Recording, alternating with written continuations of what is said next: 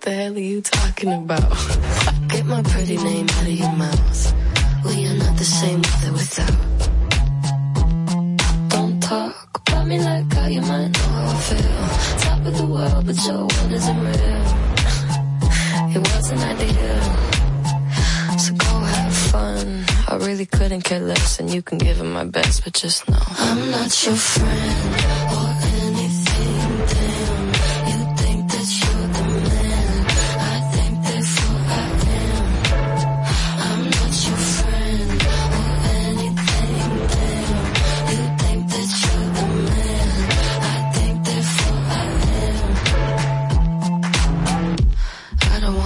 to put your name next to mine. We're on different lines, so I wanna be nice enough. They don't call my bluff, cause I hate to fight. Articles, articles, articles, rather you remain unremarkable. Interviews, interviews, interviews. When they say your name, I just act confused. Did you have fun? I really couldn't care less, and you couldn't give them my best, but just know I'm not your friend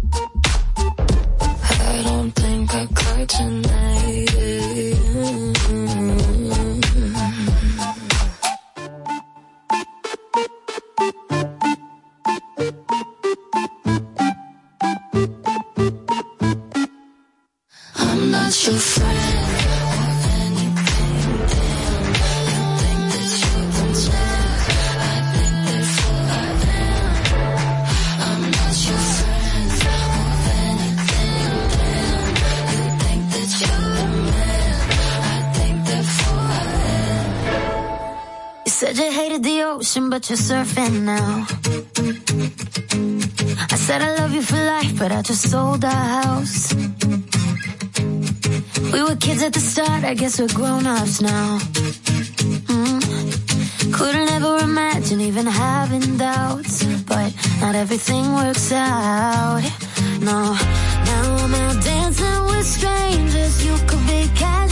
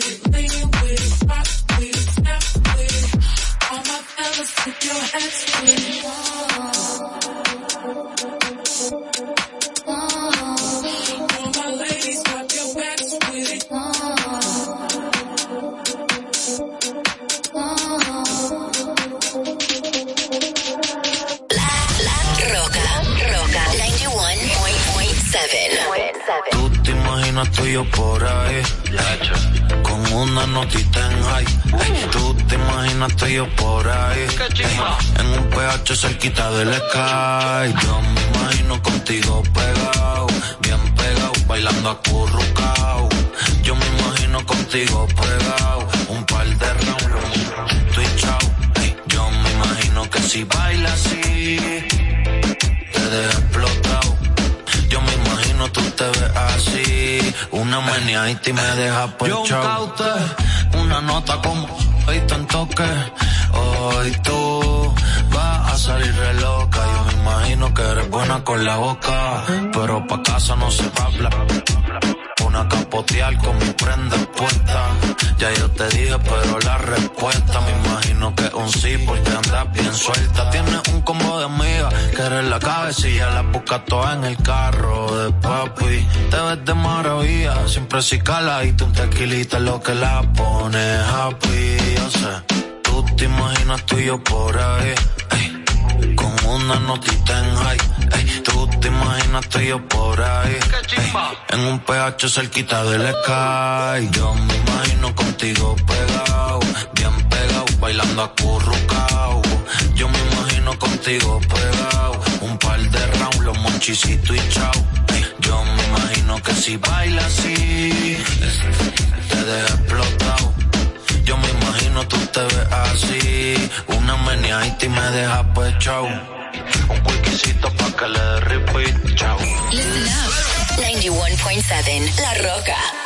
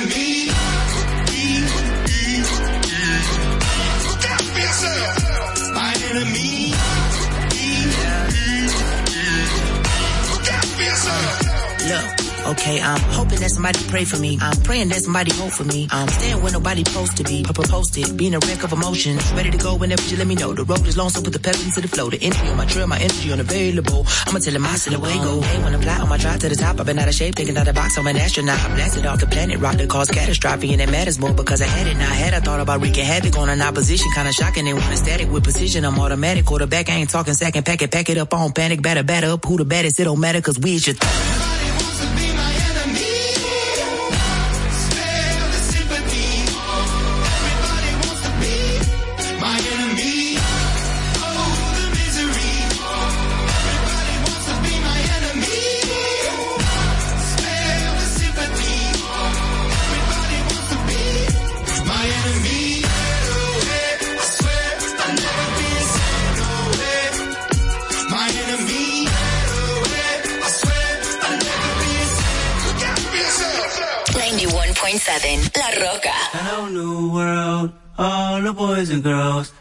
got some true stories to tell. You're back outside, but they still lied.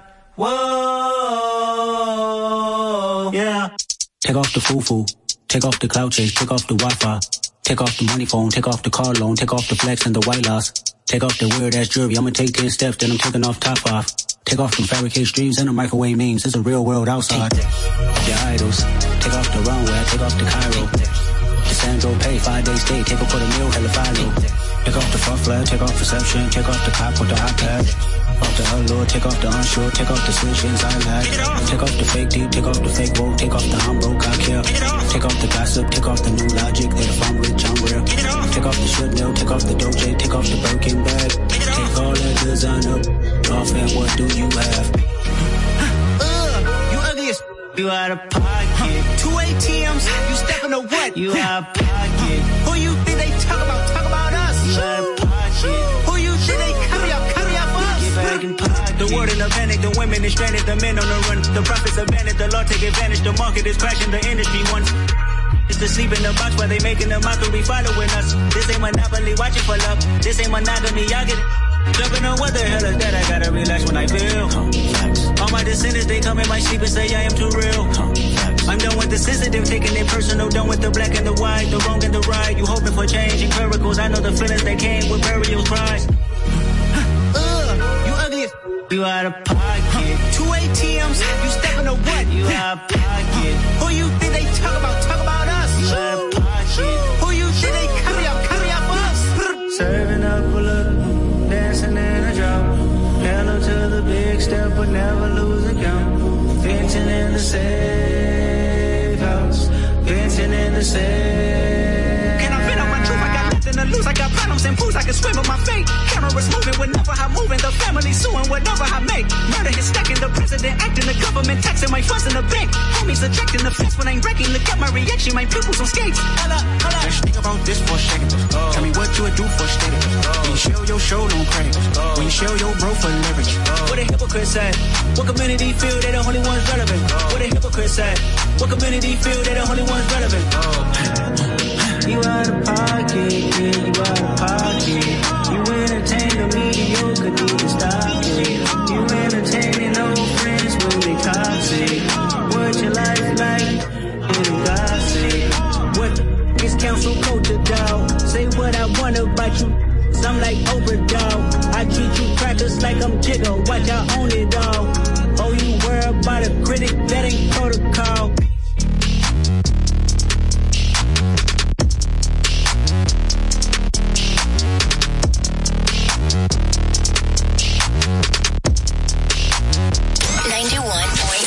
La Roca.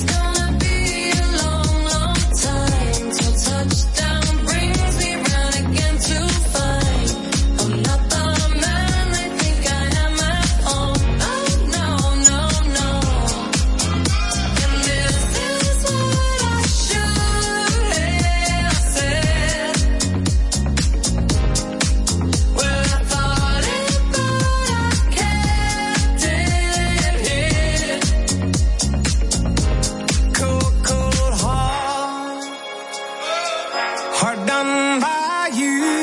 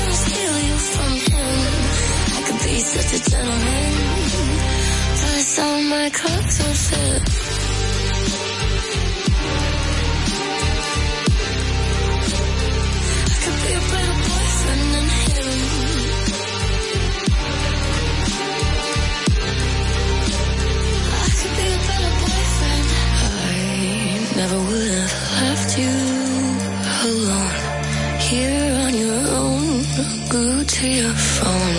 Never would have left you alone for someone else to take you home. I could be a better boyfriend than him. I could do the shit that he never did. Upon my I won't quit. I'm gonna steal you from him. I could be such a gentleman. Plus, you know my clothes will fit.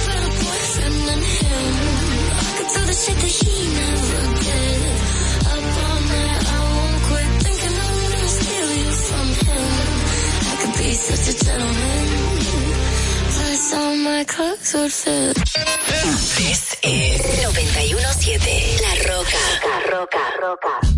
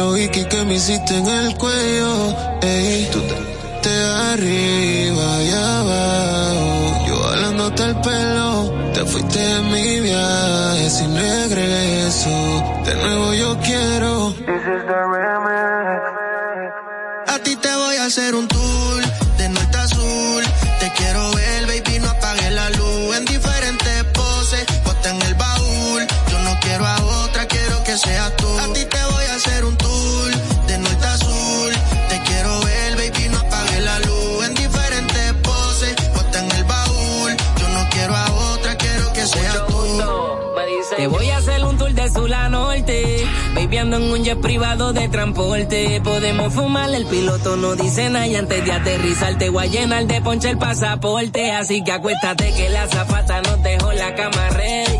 Bien te queda el panticito de Burberry, más. Tranquila, te lo quito enseguida. No te duele nada, tú estás sólida. Y bien chula, bien guapa. Bonita, sencilla y conmigo bien sata.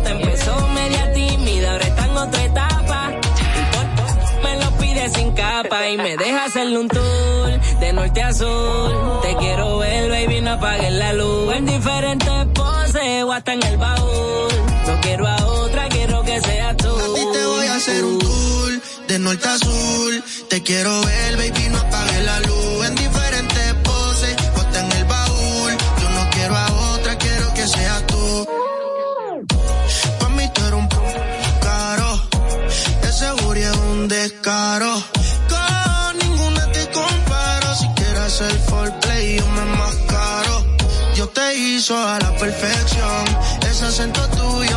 En acción.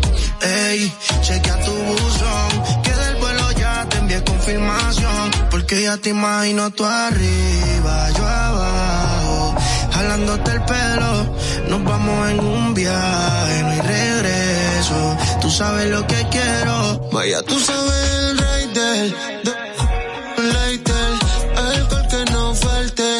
Tiene el tema lleno a capacidad, sin seguridad. A capela canta mis canciones, por eso para darte me sobran razones. De rodillas se pone frente a mí, me sube la nota y yo la hago que entone. Baby te estás soldado y nadie puede entrar porque es mío. Conmigo es VIP, siempre trato especial, por eso está mordido. A ti te voy a hacer un tour de norte a sur. Te quiero ver, baby, no apagues la luz. En diferentes poses, hasta en el baúl. No quiero a otro más, quiero que sea tú.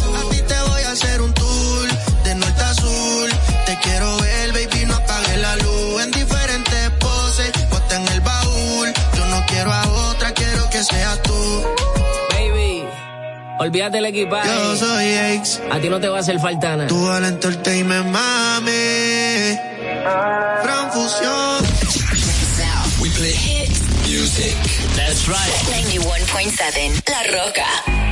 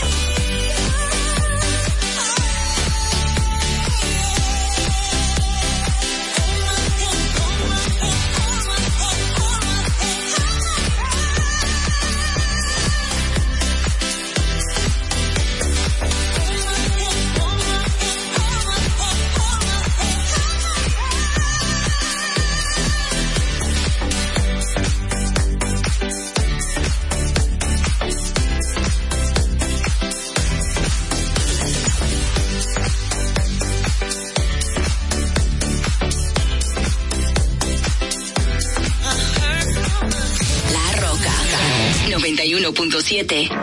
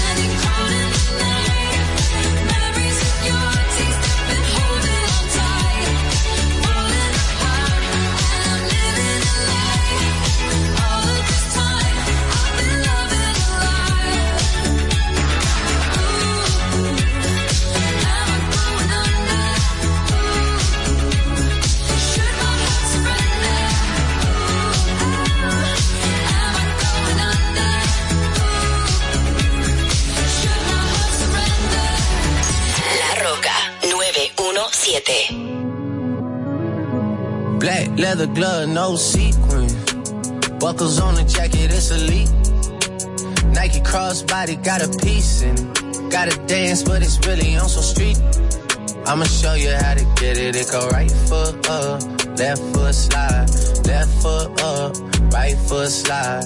Basically, I'm saying either way, we bout to slide. Hey, can't let this one slide. Hey. Don't you wanna dance with me? No, I could dance like Michael Jackson.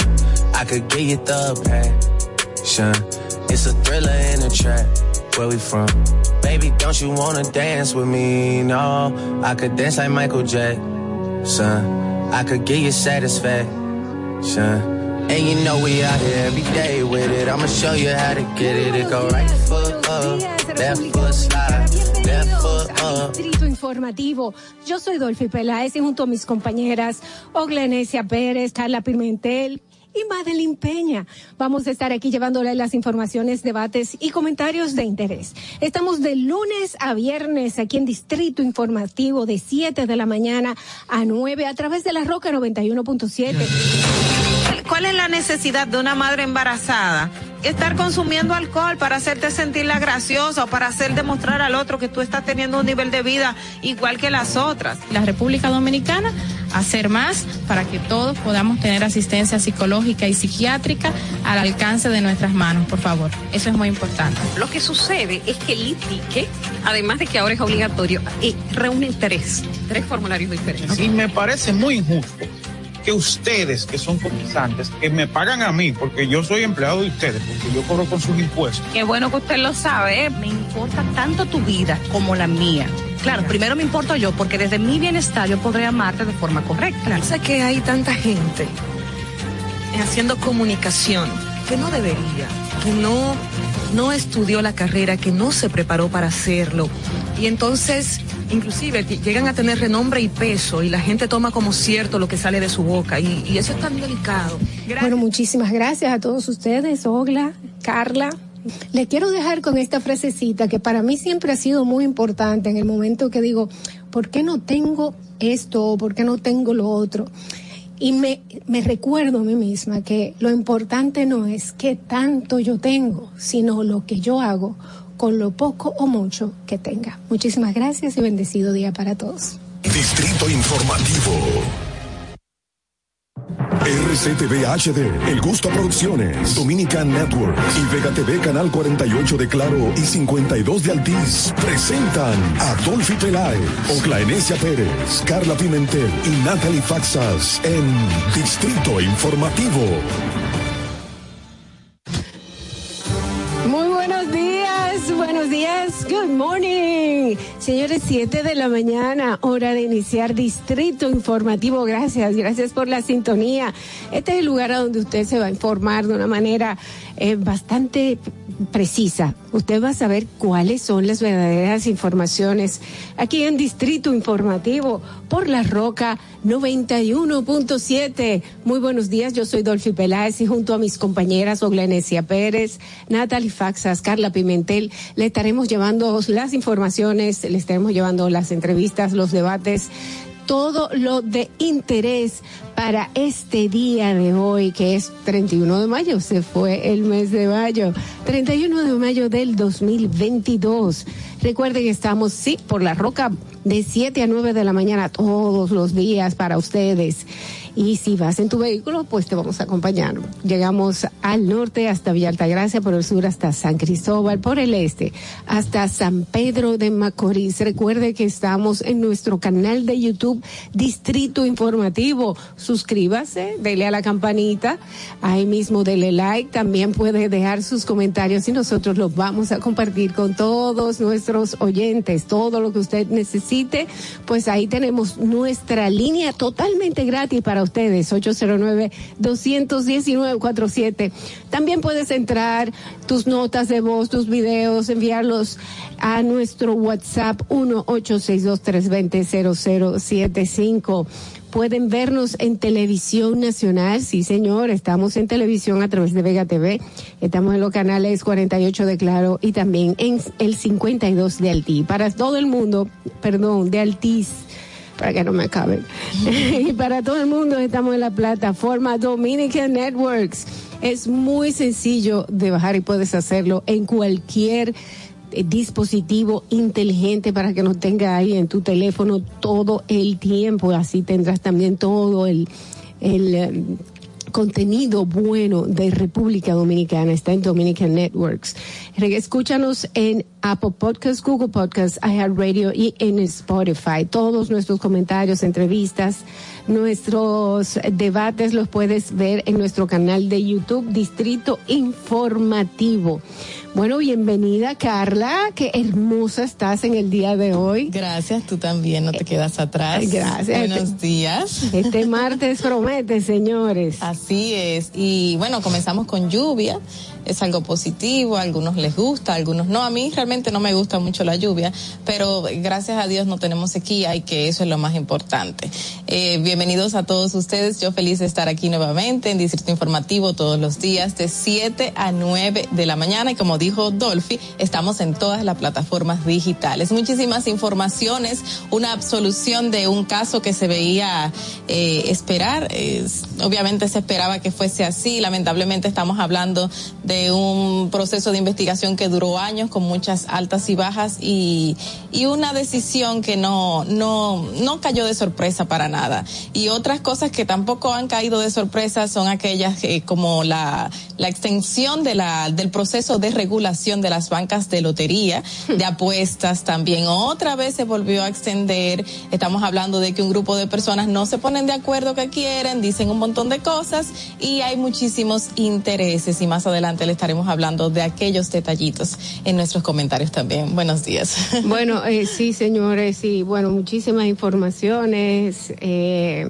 el Poder Ejecutivo activó el cronómetro para acabar eh, con los apagones. ¿Cuántos gobiernos han pasado que han dicho exactamente lo mismo? Muchísimos. Lo- Los dicen en campaña, luego comienzan a trabajar en algo. ¿Y qué ha pasado? Todavía estamos viviendo con los apagones, pero vamos a no perder la fe, que esto es lo que se ha perdido porque, por ejemplo, cuando hablabas del caso de que lamentablemente de los supertucanos, Sí. la gente está súper decepcionada.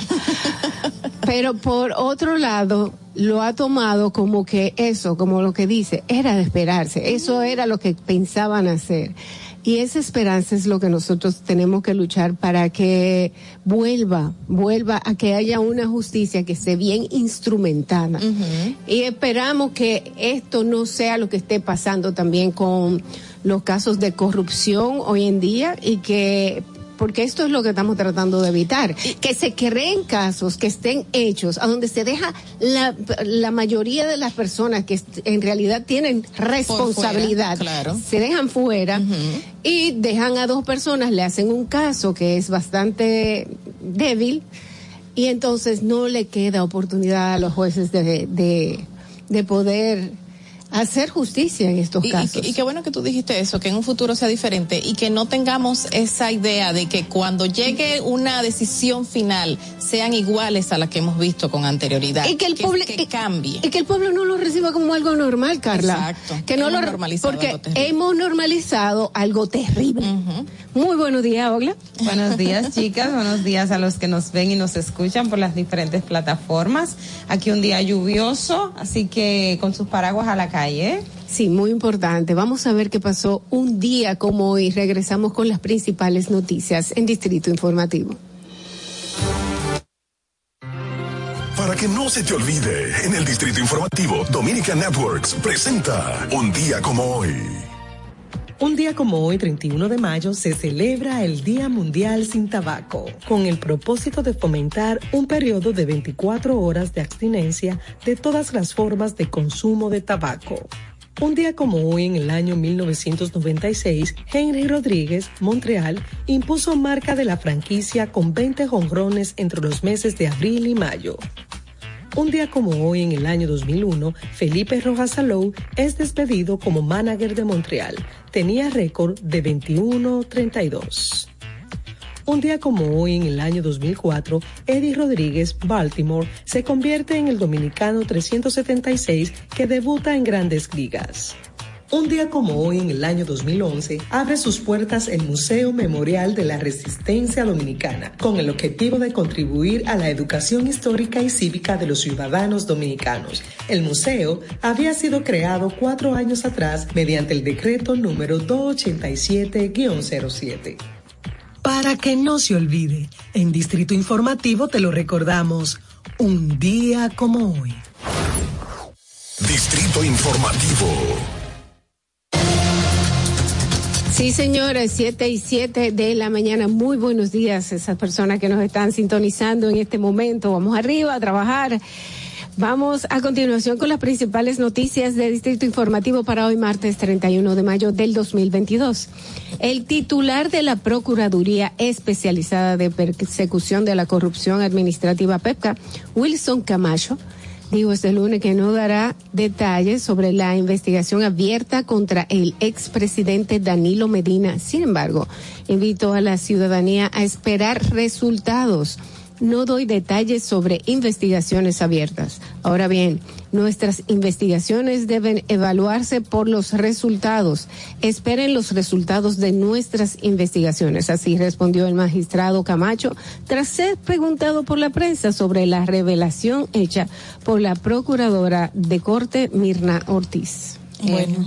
Danilo está siendo investigado. Y ya. Nuevamente se lo dicen. O sea, aunque no le han dicho oficialmente que ha No, no, ya una nota sí. de prensa diciendo oficialmente está, la palabra oficial no se ha usado, pero es oficial porque ya se ha dicho dos veces. Exacto, no, y él al decirlo ayer sobre investigaciones abiertas, o sea, él ya te está diciendo que sí, que esperen los resultados. Espérenlo, señores. Y otra cosa que yo creo que no se estaba esperando era el, el anuncio o la denuncia del hermano del preside- expresidente Danilo Medina, quien denunció que ha sido maltratado en Najayo y que también lo han hecho comer sopa con cabello. Esas fueron unas declaraciones que él dio, sí, para que no comiese más. Eh, y a él y a otro de los imputados también del caso eh, Pulpo le, le están dando este tipo de comida, según la denuncia del señor Alexis Medina, para que no coma más dentro de las cárceles, le están prohibiendo hablar con otros compañeros y como que los, lo están aislando. Esa fue una de, la denuncia, de las tantas denuncias que dio el señor Alexis Medina y también le fue ratificada la prisión preventiva para este y otro de los imputados de este caso. Y en otra información, y era lo que hablábamos al principio, el tercer tribunal colegiado del Distrito Nacional dictó sentencia absolutoria a favor de los implicados en el caso de los aviones Super Tucano al declararlos no culpables de los delitos de corrupción administrativa por el que eran acusados. La sentencia íntegra del caso Super Tucano será dada a conocer el 12 de julio y el exministro de Defensa Rafael Peña Antonio, Daniel Aquino Hernández y Ramón Pichini Núñez fueron acusados en un principio por el Ministerio Público de recibir sobornos de 3.5 millones distribuidos por la empresa Embraer para beneficiarse como suplidora de ocho aviones Super Tucano. Y bueno, ya están absueltos hasta ahora, a pesar que el Ministerio Público dijo que va a apelar por protocolo, obviamente. Señores, otra información, la Sala Civil y Comercial de la Suprema Corte de Justicia retuvo la postura jurisdiccional de que los bancos comerciales no pueden descontar el salario de los trabajadores eh, de los eh, de los salarios de los trabajadores deudas pendientes con entidades de intermediación financiera. La sentencia, de acuerdo al comunicado de la Suprema Corte, indica que solo se puede descontar el salario con un convenio establecido por las partes en la forma que resulta del ordenamiento jurídico. Por lo tanto, se requiere la autorización expresa. De lo contrario, sería violatorio a la Constitución y el convenio 95 de la Organización Internacional del Trabajo. Pues simplemente las bancas, como los contratos son de adhesión, cuando usted vaya a firmar un contrato de abertura de cuenta, le van a poder autorizar que podamos debitar de su cuenta de nómina los pagos por conceptos emitidos, ya sea de préstamo, etcétera, etcétera. Y eso Tan la- simple como eso. Y eso en la letrita chiquita que nadie lee, que está en el fondo del contrato, que está más abajo, No, pero lo puede- te lo pueden poner en las cláusulas y como es contrato de adhesión, tú lo quieres o no lo quieres, o sea, tienes que firmarlo obligado. La gente lo va a firmar igualito porque lo va a necesitar. No, es que tú vas a tener que firmarlo obligado porque es un contrato de adhesión y el contrato de adhesión usted no tiene capacidad para negociar, simplemente lo quieres o lo dejas. Ya. Bueno, eh, lo importante es que si te vas a meter en esa deuda, sepas que la vas a pagar sí o sí. Exacto, en algún momento. Eh, eh, eh, exactamente. Exacto. Bueno, continuamos. Pero es un abuso de los bancos, que tú tengas un Claro. dinerito, a veces te lo mandan hasta prestado el dinerito a que lo que tú se lo tengas que pagar a una gente y o la persona dice que mira, no me lo deposite en la cuenta, que, que el Oh, pero banco lo gente- jala. Pero hay muchísima gente que corre, que Ajá. saben que hoy van a cobrar y están en primera fila frente al cajero, cajero. o al banco sacando su dinero porque sabe que cinco minutos después el banco le va Se a lo va a jalar ese dinero. No, no, no, no son cinco minutos. después. Eso Eh, es eh, automático. Ay, Dios mío. Cae ahí, cayó peso, se fue el dinero. Ay, Dios mío, señor. Bien, pues continuamos con las informaciones. Bueno, seguimos con las informaciones. Buenos días, chicas. Buenos días Buenos a todo días, Natalie. el que nos escucha desde bien temprano en la mañana. Miren, el décimo Censo Nacional de Población y Vivienda a realizarse entre el 10 y el 24 de noviembre de este año, recogerá datos acerca de, la- de a qué edad la mujer está concibiendo su primer embarazo, identificación étnico-racial, disposición de la basura en los hogares, así como también acerca del COVID-19 y la vacuna, aspectos no abordados en anteriores ocasiones. Por 14 días, un total de 25.304 empadronadores estarán en todo el territorio nacional, consultando además sobre indicadores de movilidad a partir de la ciudad natal de la madre de- del censado si viviendo en construcción no habitadas y las viviendas de uso temporal o vacacionales durante, bueno, ya. Algunos datos nuevos, muy interesantes. Sí, sí, sí, yo creo que eso es, em, sobre todo, viste, de modernidad lo que es este nuevo censo, porque antes, si bien nosotros utilizábamos papeles y todo escrito, estábamos hablando del año 2010, pues a partir de este año 2022, que es también lo que está haciendo otros países. De hecho, cuando em, hay que decir que la ONU está recibiendo, pues, atenciones em, de otros organismos internacionales que se dedican a esto. Y entre las cosas nuevas que, que decidió adoptar es que vio que en otros países que éramos como que los únicos que íbamos a utilizar todavía el papel mientras otros países pues ya están implementando lo que son las boletas electrónicas y eso forma parte incluso de las inversiones que, que se han hecho en torno a esta modernización. A mí me, me llama muchísimo y es interesante estos datos que ellos van a recoger porque vamos a tener información más fidedigna sobre eh, embarazo en adolescente, la tasa de embarazo, cuál es la, la edad realmente donde las mujeres en República Dominicana comienzan a tener hijos y eso también te va de- va a dar mayores datos para las políticas públicas para establecerlo entonces también mejor sectorizado porque te- tú vas a saber en cuáles lugares se da con mayor incidencia. Claro que hay un censo que se hace. eh, em, no hay un censo, sino hay una, Una data que se recoge, una encuesta, pero con, con este censo va a ser mucho más específico. Y la parte de también de la basura, que tenemos un problema grandísimo.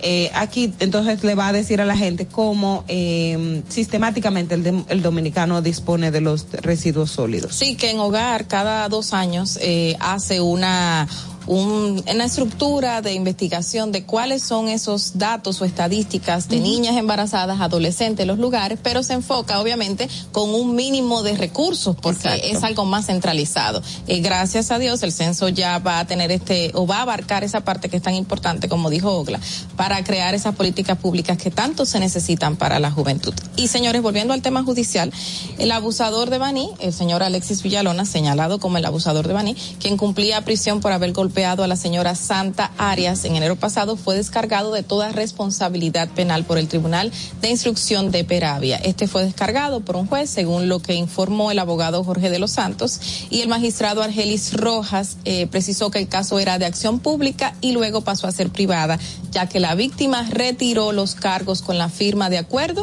y no se conoció la postura del Ministerio Público en este caso. Pero pues, será al revés, privada y después entiendo que- pública. yo- exacto. Eh, o sea, porque el gobierno, eh, porque el Ministerio Público se hace cargo. Quizá Ogla nos pueda decir. una acción pública a instancia privada. Por que quiere de decir género. que para que el Ministerio Público pueda accionar tiene que tener una víctima como querellante.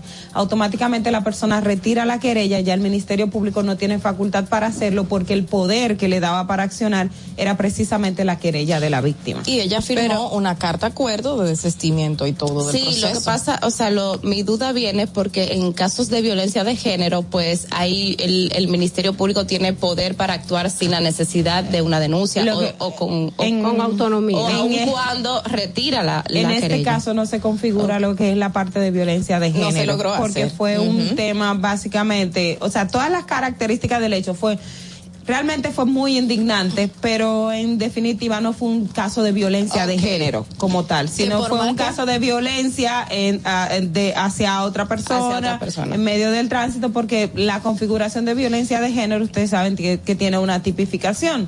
Eh, y aunque el Ministerio Público en, pres- en principio estaba diciendo que era violencia de género, eh, lamentablemente eso no se configuraba en el caso. Yo entiendo, yo entiendo, los feminicidios yo íntimos entiendo. íntimos, porque no se califican o no no califican dentro de estas eh, características que tiene que tener una violencia de género específica, o sea, tiene que ser pareja o expareja obligatoriamente ya en el tránsito y agresiones que sean de familiares cercanos o personas allegadas y que haya sido también continuo. Yo entiendo que si el, el, el abusador de Baní, señores, se hubieran encontrado con, en ese motorcito con un hombre de su tamaño, no hace eso. Entonces, No, para mí, eso es Hubiese- violencia de hubiese género. sido hubiese sido peor o sea yo digo No, si yo creo hubiese que un escenario entre un hombre contado. Ne- eh, no y si hubiese sido una violencia hacia un hombre eh, probablemente la situación fuera peor porque ustedes han visto el tema de las armas de fuego y todo lo que implica una situación de violencia en en el tránsito que fue el detonante al final. Entonces yo creo que el escenario probablemente hubiese sido más, eh, más de gracia. Mira, y aunque los medios de comunicación acogieron la denuncia inicial que dieron los mismos abogados de la señora, la misma fiscalía y todo el aparataje que se armó de que era violencia de género, nunca se pudo mantener ese, No, eh, es esa, no ese no acápite. Porque no configuraba como el mismo. Era un accidente de tránsito que conllevó a violencia en la vía pública y por ahí fue que se desarrolló el caso. Y ya como la señora Santa había retirado ya hace creo que dos meses eh, la denuncia, pues lamentablemente pasó a instancia privada y fue entonces descargado el señor Alexis Villalona. Bueno, en otra información, durante sus alegatos de defensa en la audiencia de la revisión obligatoria en la que se ratificó la medida de coerción, Juan Alexis Medina Sánchez, supuesto cabecilla de la red Antipulpo, expresó haber recibido maltratos en la cárcel de Najayo. Ya tenemos cumplido, y cito, 18 meses pasando todas las vicisitudes y miserias que se pasan en las cárceles del país. Todo lo que ustedes se pueden imaginar se pasa en la cárcel de Najayo, incluyendo tortura a los presos, incluyéndome a mí, que fui torturado en Najayo. Eso Cierro. muy dramático. Bueno, yo le di un poquito de sí, dramatización. drama, sí, el tuyo. Porque yo me imagino que lo habrá dicho de esa forma. Eh, pero eh, él dice que fue torturado allá en Najayo. Eh, señores, son las 7 y 19 de la mañana. Hasta aquí, hasta aquí vamos a dejar los titulares de Distrito Informativo. Tenemos invitados muy especiales para todos ustedes. Y vamos a hablar de casos importantes, así que usted no se mueva de ahí. Quédese con nosotros. Regresamos luego de la pausa. Atentos, no te muevas de ahí. El breve más contenido en tu distrito informativo. Estamos agradecidos de Dios y agradecidos de tener como presidente al señor Luis Abinader. Dar gracias porque juntos los plataneros y las autoridades del sector hemos logrado organizarnos en cooperativas agropecuarias. Hemos recibido arado de tierra gratis. Hemos recibido la donación de equipos para preparar nuestros suelos. Hemos recibido material de siembra in vitro para mejorar la calidad de nuestros productos y nuestros plátanos. Hemos cultivado nuestros plátanos a la tasa de interés más barata que he escuchado durante mis 59 años de vida a tasa cero por el Banco Agrícola por instrucciones del excelentísimo presidente Luis Abinader. La comida de la bandera dominicana, el arroz, los plátanos, los huevos, los pollos están asegurados en la gestión de gobierno de Luis Abinader. Gobierno de la República Dominicana. Si deseas tener acceso a todo lo que pasa en República Dominicana, debes obtener Dominican Networks. Es el primer sistema de cable dominicano para los dominicanos en el exterior. Aquí podrás disfrutar de todos los canales de televisión de República Dominicana, noticias, deportes, música, farándula y entretenimiento 24/7. Solo debes descargar nuestra aplicación en Roku, Amazon y Apple TV. E inmediatamente vas a disfrutar de todo el contenido de República Dominicana. Dominican Networks. Estamos en YouTube. Disfruta de nuestro contenido. Suscríbete, dale like y comenta. Distrito Informativo. ¿Por qué decimos que somos peñagomistas? Llevamos seguro médico a todos los dominicanos con más de 2.300.000 nuevos seguros médicos inmediatamente. Duplicamos las ayudas sociales de 850.000 a 1.350.000 y le duplicamos la cantidad que le daban. Duplicamos la cantidad de becas que se le dan a los dominicanos. Hemos triplicado las acciones y la cobertura de los comedores económicos. Y estamos también facilitando cada vez más empresas, comercios, para que haya empleo, empleo digno para los dominicanos y para las dominicanas. Ese es un proyecto socialdemócrata, ese es un proyecto peñagomista en la República Dominicana. Presidencia de la República Dominicana. ¿Viste qué rápido? Ya regresamos a tu distrito informativo. Señores, señores, 7 y 23 de la mañana, inmediatamente vamos a pasar a los comentarios de nuestras periodistas. Es el turno de Oglenesia Pérez. En el distrito informativo te presentamos el comentario de la periodista Ogla Enesia Pérez. El gobierno dominicano eh, no debe permitirse volver a tener a un Jan Alain Rodríguez en la Procuraduría General de la República. Y lo que ha ocurrido con al menos estos dos casos de corrupción que son de suma importancia, de trascendencia para la República Dominicana, también es un llamado de alerta al nuevo Ministerio Público en el cual todo el mundo ha depositado su confianza. Dos casos de corrupción que para mí son eh, o eran los mejores eh, de la historia, con lo cual se podría obtener sentencias y romper un patrón que ha sido por años lo que hemos tenido en República Dominicana, un, crimen, un clima de impunidad, un clima de corrupción, un clima de eh, sin régimen de consecuencias. Y nosotros vimos en un primer momento que esto probablemente sería como el despertar de lo nuevo que nosotros queremos en el sistema de justicia en la República Dominicana. Y hablo de sistema de justicia porque eso confluye tanto el Ministerio Público, la Policía Nacional, como la Judicatura, que son los jueces. Sin embargo, esto no ha ocurrido. Primero pasó con el caso de Brecht, que es uno de los mejores casos de la historia de corrupción y que se ha dañado porque simplemente un ministerio público no hizo las debidas diligencias, aún teniendo las pruebas, porque tú tenías o tenían las delaciones de las empresas que admitieron no en República Dominicana, no, admitieron ante las autoridades de Estados Unidos y Brasil, sí, nosotros pagamos sobornos, describieron cómo se pagaron los sobornos, cómo se transfirieron los, los sobornos, dónde se hicieron los sobornos y que de hecho que en República Dominicana funcionaba el Departamento de Operaciones Estructuradas, que era el que pagaba los sobornos que Odebrecht le daba a las empresas en el mundo. En el caso Supertucano también pasó lo mismo. El Embraer reconoció que pagó sobornos de hecho, es el que le pagó 7 millones de dólares a República Dominicana admitiendo su culpabilidad y dijo, mira, nosotros pagamos sobornos y puedo decirlo con mucho testimonio, porque yo vi parte de esas delaciones que mandó Embraer a la República Dominicana y habían fotografías de funcionarios, habían fotografías de personas que fueron captadas y que Embraer se la entregó a las autoridades dominicanas. Pero lamentablemente ese caso murió. Murió porque no se estructuró correctamente y precisamente fue una falta de voluntad porque el Ministerio Público, si bien, eh, aunque un, una persona que conozco de, que fue parte del Ministerio Público me decía, mira, no te creas que hay fiscales que no tienen todas las herramientas, pero al más alto nivel y a los que estaban en, la, en el Ministerio Público y sobre todo en la Procuraduría Especializada, sí hay personas con la suficiente capacidad para hacer esas investigaciones que iban a dar al traste de quiénes eran realmente los sobornados. Pero por un tema de falta de voluntad política, porque eso es básicamente político. Eh, no se llegaron a las conclusiones, no se llegó a dar la sentencia que esta sociedad esperaba y poner freno a lo que son los actos de corrupción.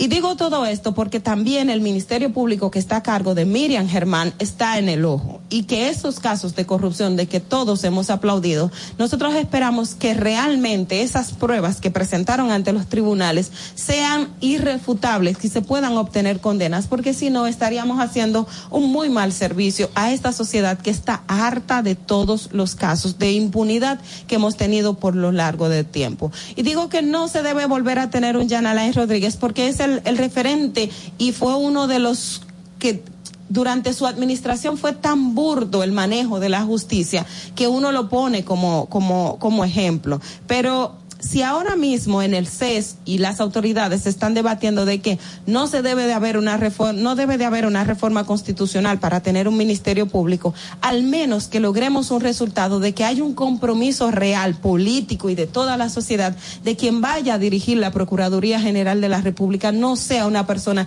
que responda a intereses particulares políticos y empresariales, porque en esos dos casos de corrupción no solamente estaban involucrados temas políticos, también estaba el tema empresarial entonces, esos dos elementos, lamentablemente conjugados, hicieron o han hecho mucho daño a nuestra sociedad. Y por eso digo que en la Procuraduría no debe de haber un Jan Alain Rodríguez nuevamente, porque si no, no vamos a tener los cambios y no vamos a obtener los resultados esperados en una sociedad que está harta completamente harta de los actos de corrupción, de los actos de impunidad y de la falta de consecuencias cuando tenemos una sociedad que está padeciendo de hambre, necesidad y sobre todo con índices de desarrollo humano por debajo de lo que cualquier estado eh, de referencia pudiese tener.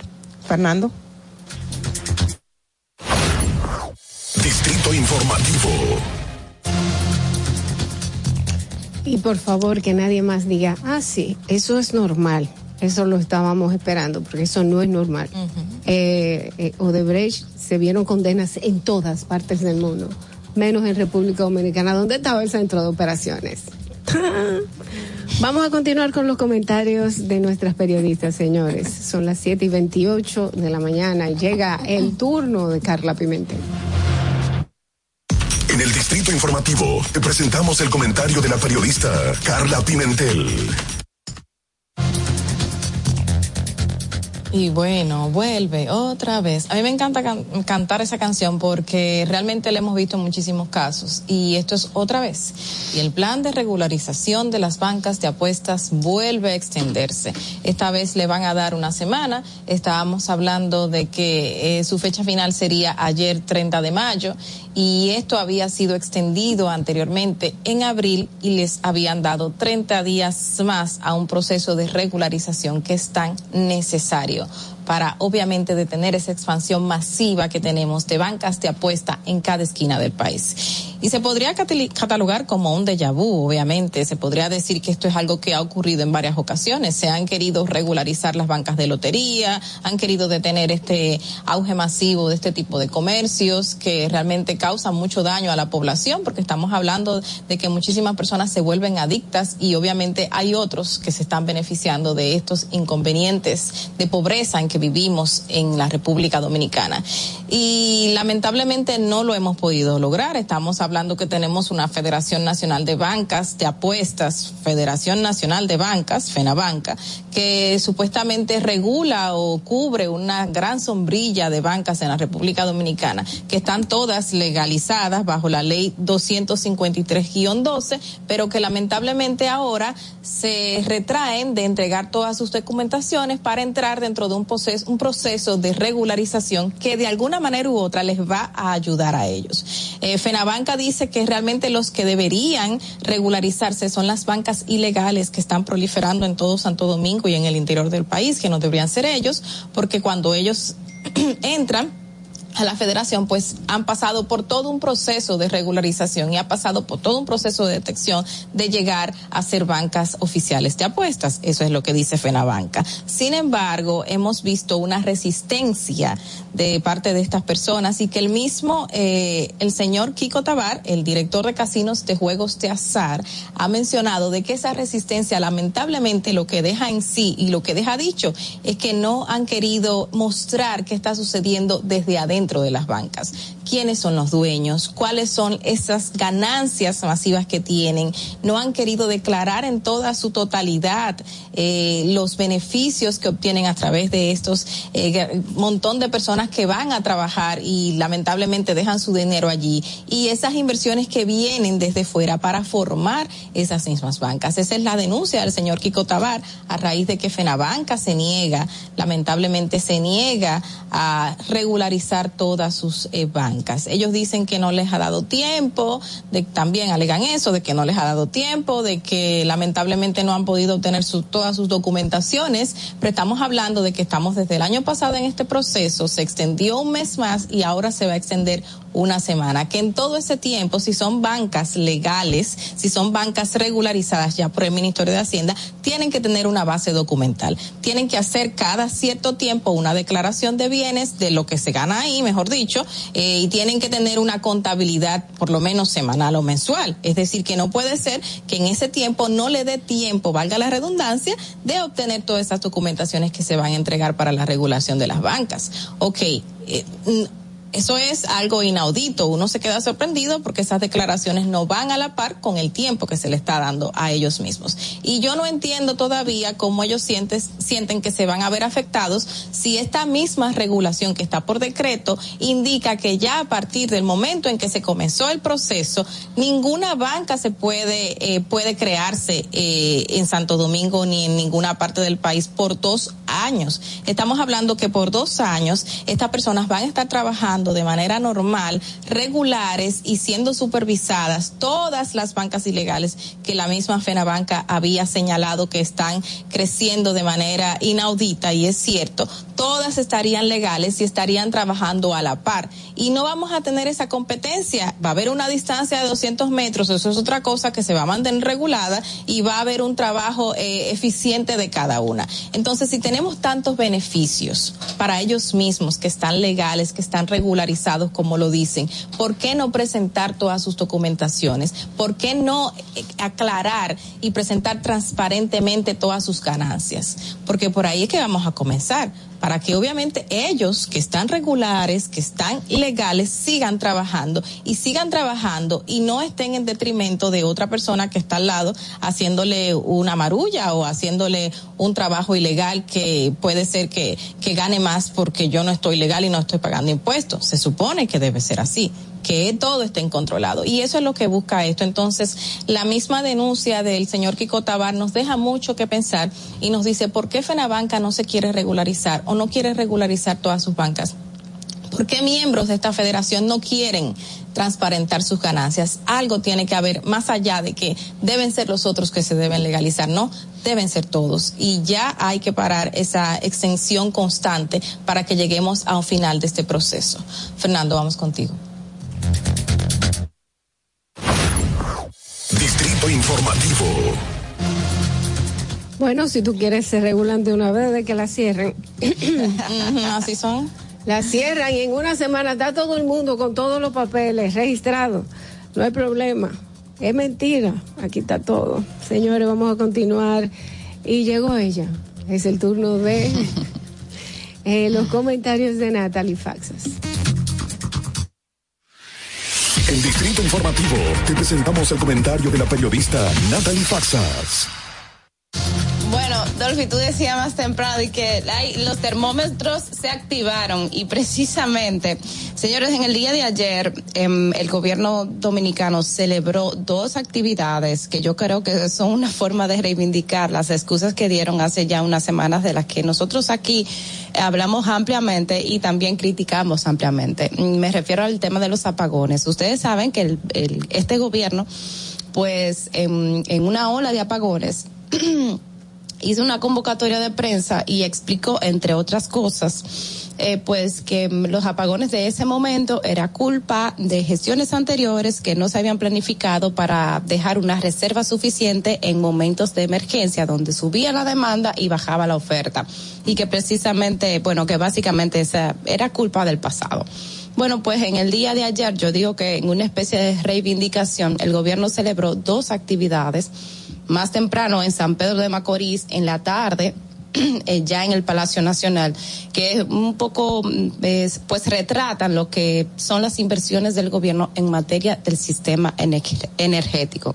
Me refiero a los casos de esta, ayer en la mañana se mm, inauguró, eh, pues el presidente Luis Abinader y Antonio Almonte dejaron ya inaugurado el parque fotovoltaico El Soco en San Pedro de Macorís, que y pretende inyectar al, al sistema 50 megavatios de energía limpia.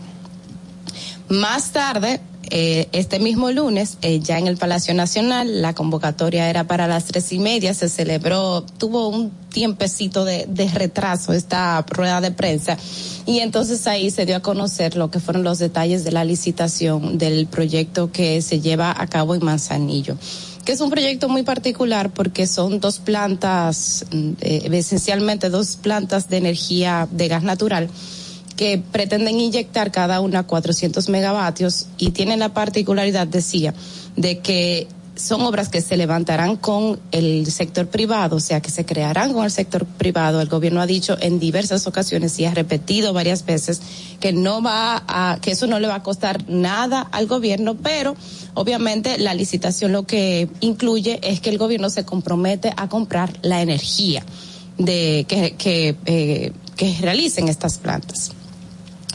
Y ayer más temprano también en esa rueda de prensa que dio el presidente Luis Abinader con todo el equipo de energía, incluyendo el mismo Celso Marrancini que también trabaja el- lo que está encargado de Punta Catalina, que incluso ayer mismo le preguntaron, mire, ¿y Punta Catalina cómo va? Ustedes saben que Punta Catalina fue una de las razones por la que tuvimos los apagones porque había una, pues, estaba en mantenimiento, un mantenimiento programado y Celso Marrancini dijo, así como muy, de manera muy escueta, diría yo, que Punta Catalina ya entra en el sistema en esta semana. No dio día, pero dijo tan pronto como esta semana, digo, eh, repito textualmente.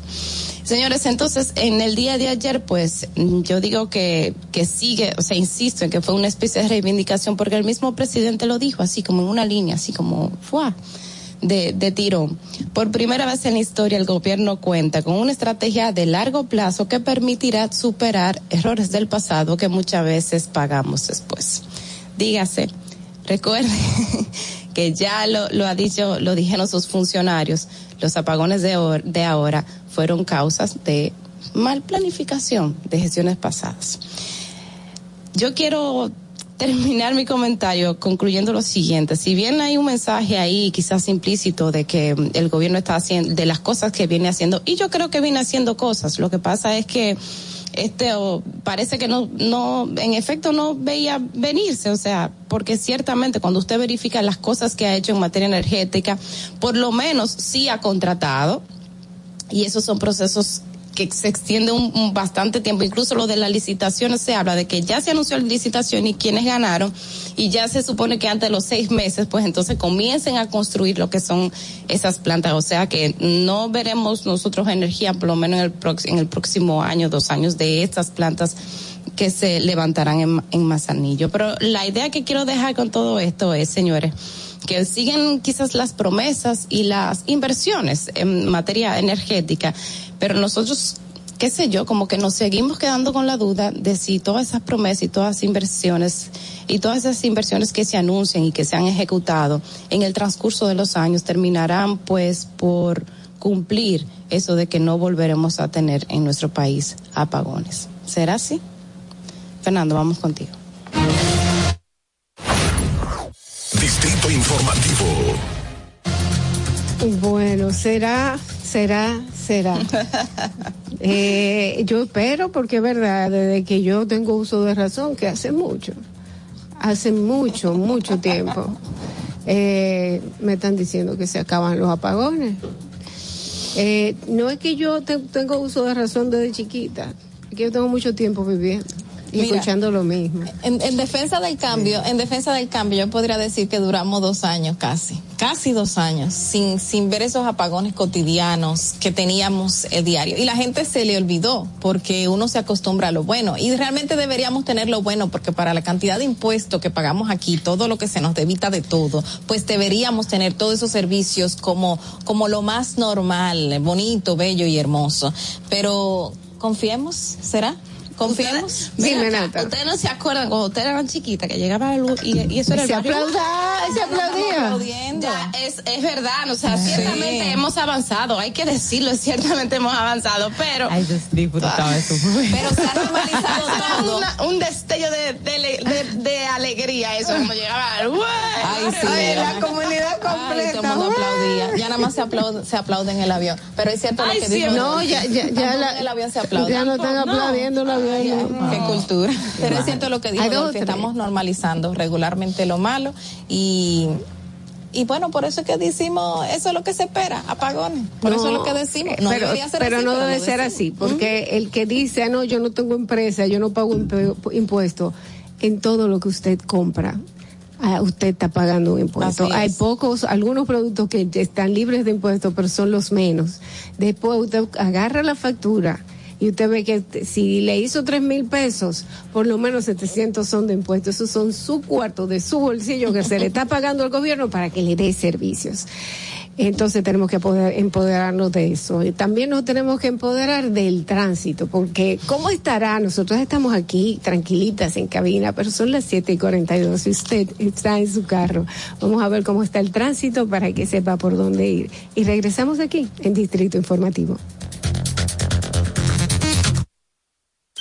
Para que llegues a tiempo y no te compliques con el clima, te traemos en el Distrito Informativo el tráfico y el tiempo. Y así se encuentra el tráfico y el tiempo a esta hora de la mañana en Santo Domingo. Se registra tráfico pesado en la avenida Hermanas Mirabal, en el puente Presidente Peinado, en toda la avenida Máximo Gómez, elevado avenida 27 de febrero, en expreso avenida John F. Kennedy, hasta el elevado avenida Doctor Arturo de Filló. Tráfico en alto total en la avenida George Washington, en zona universitaria, donde se registra un vehículo detenido. Autopista 30 de Mayo, cerca del Centro de los Héroes, donde se registra un accidente grave. Avenida San Vicente de Paul, Avenida Charles de Gaulle, Carretera Mecha, desde el Puente Juan Bosch hasta el túnel Avenida Las Américas. Autopista Rafael Tomás Fernández Domínguez. Gran entaponamiento en la autopista Las Américas, cerca de Valle Nuevo. Avenida Venezuela, en Los Minas Sur. En la Avenida República de Colombia, en Altos de Arroyo Hondo y en zonas aledañas. Elevado de los beisbolistas, cerca de San Carlos. Y tráfico muy intenso en toda la zona de Villa Duarte. Elevado de los Arcarrizos y en la prolongación Avenida 27 de Febrero, en zona industrial de Herrera. Te recordamos que las distracciones al volante son peligrosas. Deja tu celular mientras vas conduciendo. Así las calles y carreteras serán más seguras para todos. Para el estado del tiempo en el Gran Santo Domingo, se encuentra parcialmente nublado en estos momentos, con una temperatura de 22 grados y una máxima de 31 grados. Hasta aquí el estado del tráfico y el tiempo. Soy Nicole Tamares. Sigan en sintonía con Distrito Informativo.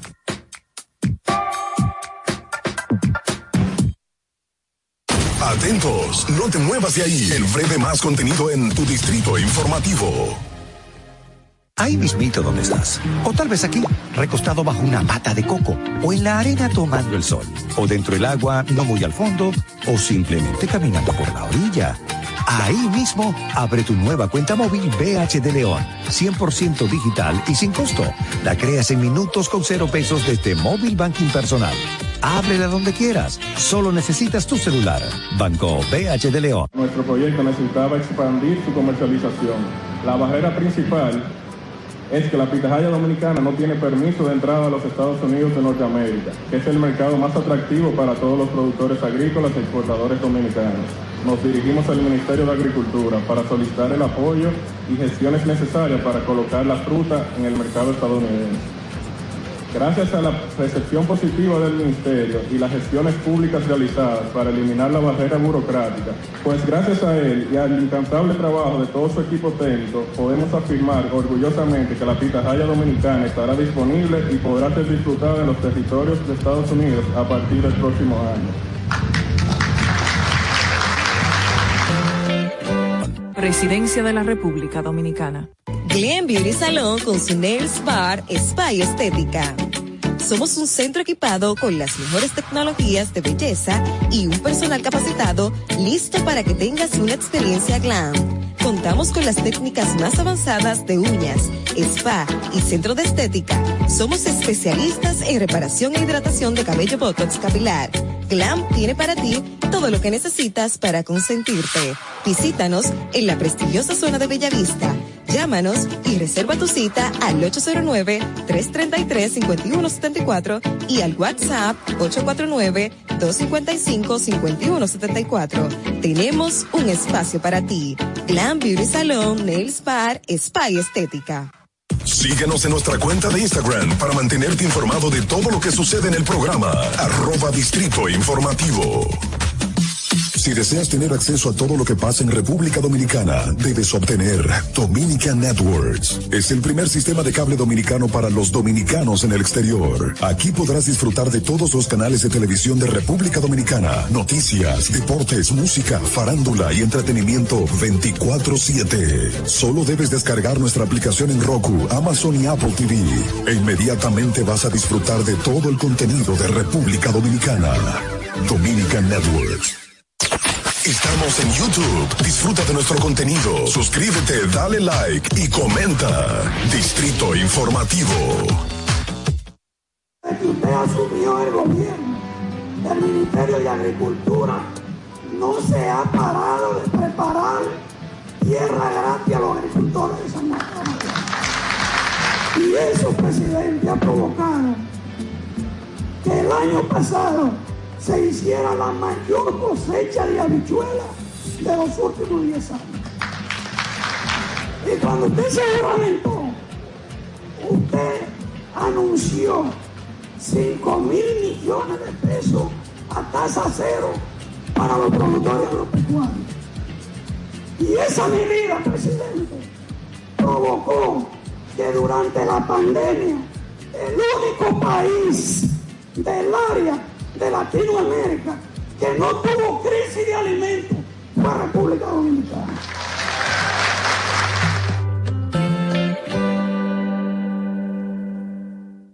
Gobierno de la República Dominicana. ¿Viste qué rápido? Ya regresamos a tu distrito informativo. Sin salud mental no hay salud. Tu vida gira en torno a tus pensamientos, emociones, estados de ánimo, sentimientos y conductas. Para tratar tan importantes temas está con nosotros la psicóloga clínica Aide Domínguez. Señores, a las 7 y 48 de la mañana vamos a recibir a nuestra psicóloga de cabecera, nuestra terapeuta sexual. Ella es una de las personas que mejor nos informa. En las tenemos, tenemos el honor de tenerla aquí en Distrito Informas, in- Informativo. Estoy hablando de Aide Domínguez. Aide, ¿cómo estás? Muy buenos días. Gracias por acompañarnos tempranito en la mañana. Encantada como siempre, chicas, un placer poder contribuir y aportar conocimientos de salud mental y relaciones a toda la población. Así es, y hoy nos tienes un tema muy interesante. ¿El, el amor se pausó o se acabó? Sí, señora. Eso, estamos hablando de parejas que de- después de cierto tiempo simplemente se sienten, ¿qué está pasando aquí en esta relación entre nosotros? normal, no quiero eh. estar aquí o no quiere, el, el hombre no quiere llegar a la casa, la mujer prefiere quedarse trabajando o juntarse con sus amigas. ¿De esto es que estamos hablando? Hay muchas posibles explicaciones, hay muchas posibles, pero yo voy a enfocarme primero, eh, antes que nada, en la pregunta famosa que mucha gente se hace y es que el amor se acaba. Y la respuesta así rápida, simple, es que sí, se puede acabar por descuido, porque lo ignoro, porque lo dejo de priorizar y pongo en su lugar a otras cosas o personas. Porque recuerden que el amor es un sentimiento. Aparte de que es una elección, como todos los sentimientos, yo decido amarte. Yo elijo eso para mi vida a tu lado. Fíjense, hay otros sentimientos. Le pongo el ejemplo de envidiar. Tú puedes tener hacia una persona un rechazo por cualquier motivo, que no vamos a explicar ahora, y constantemente esa emoción, rechazo, rechazo, va a provocar que surja en ti el sentimiento envidia o celos o el odio. Entonces, cuando yo decido amar, que es un sentimiento también, se supone que yo viví con esta persona muchas emociones gratificantes, placer, humor, alegría. Entonces, después de, tener tantas emociones repetitivas en el, en el término agradable, surge el amor. Yo decido que el amor florezca y salga a flote.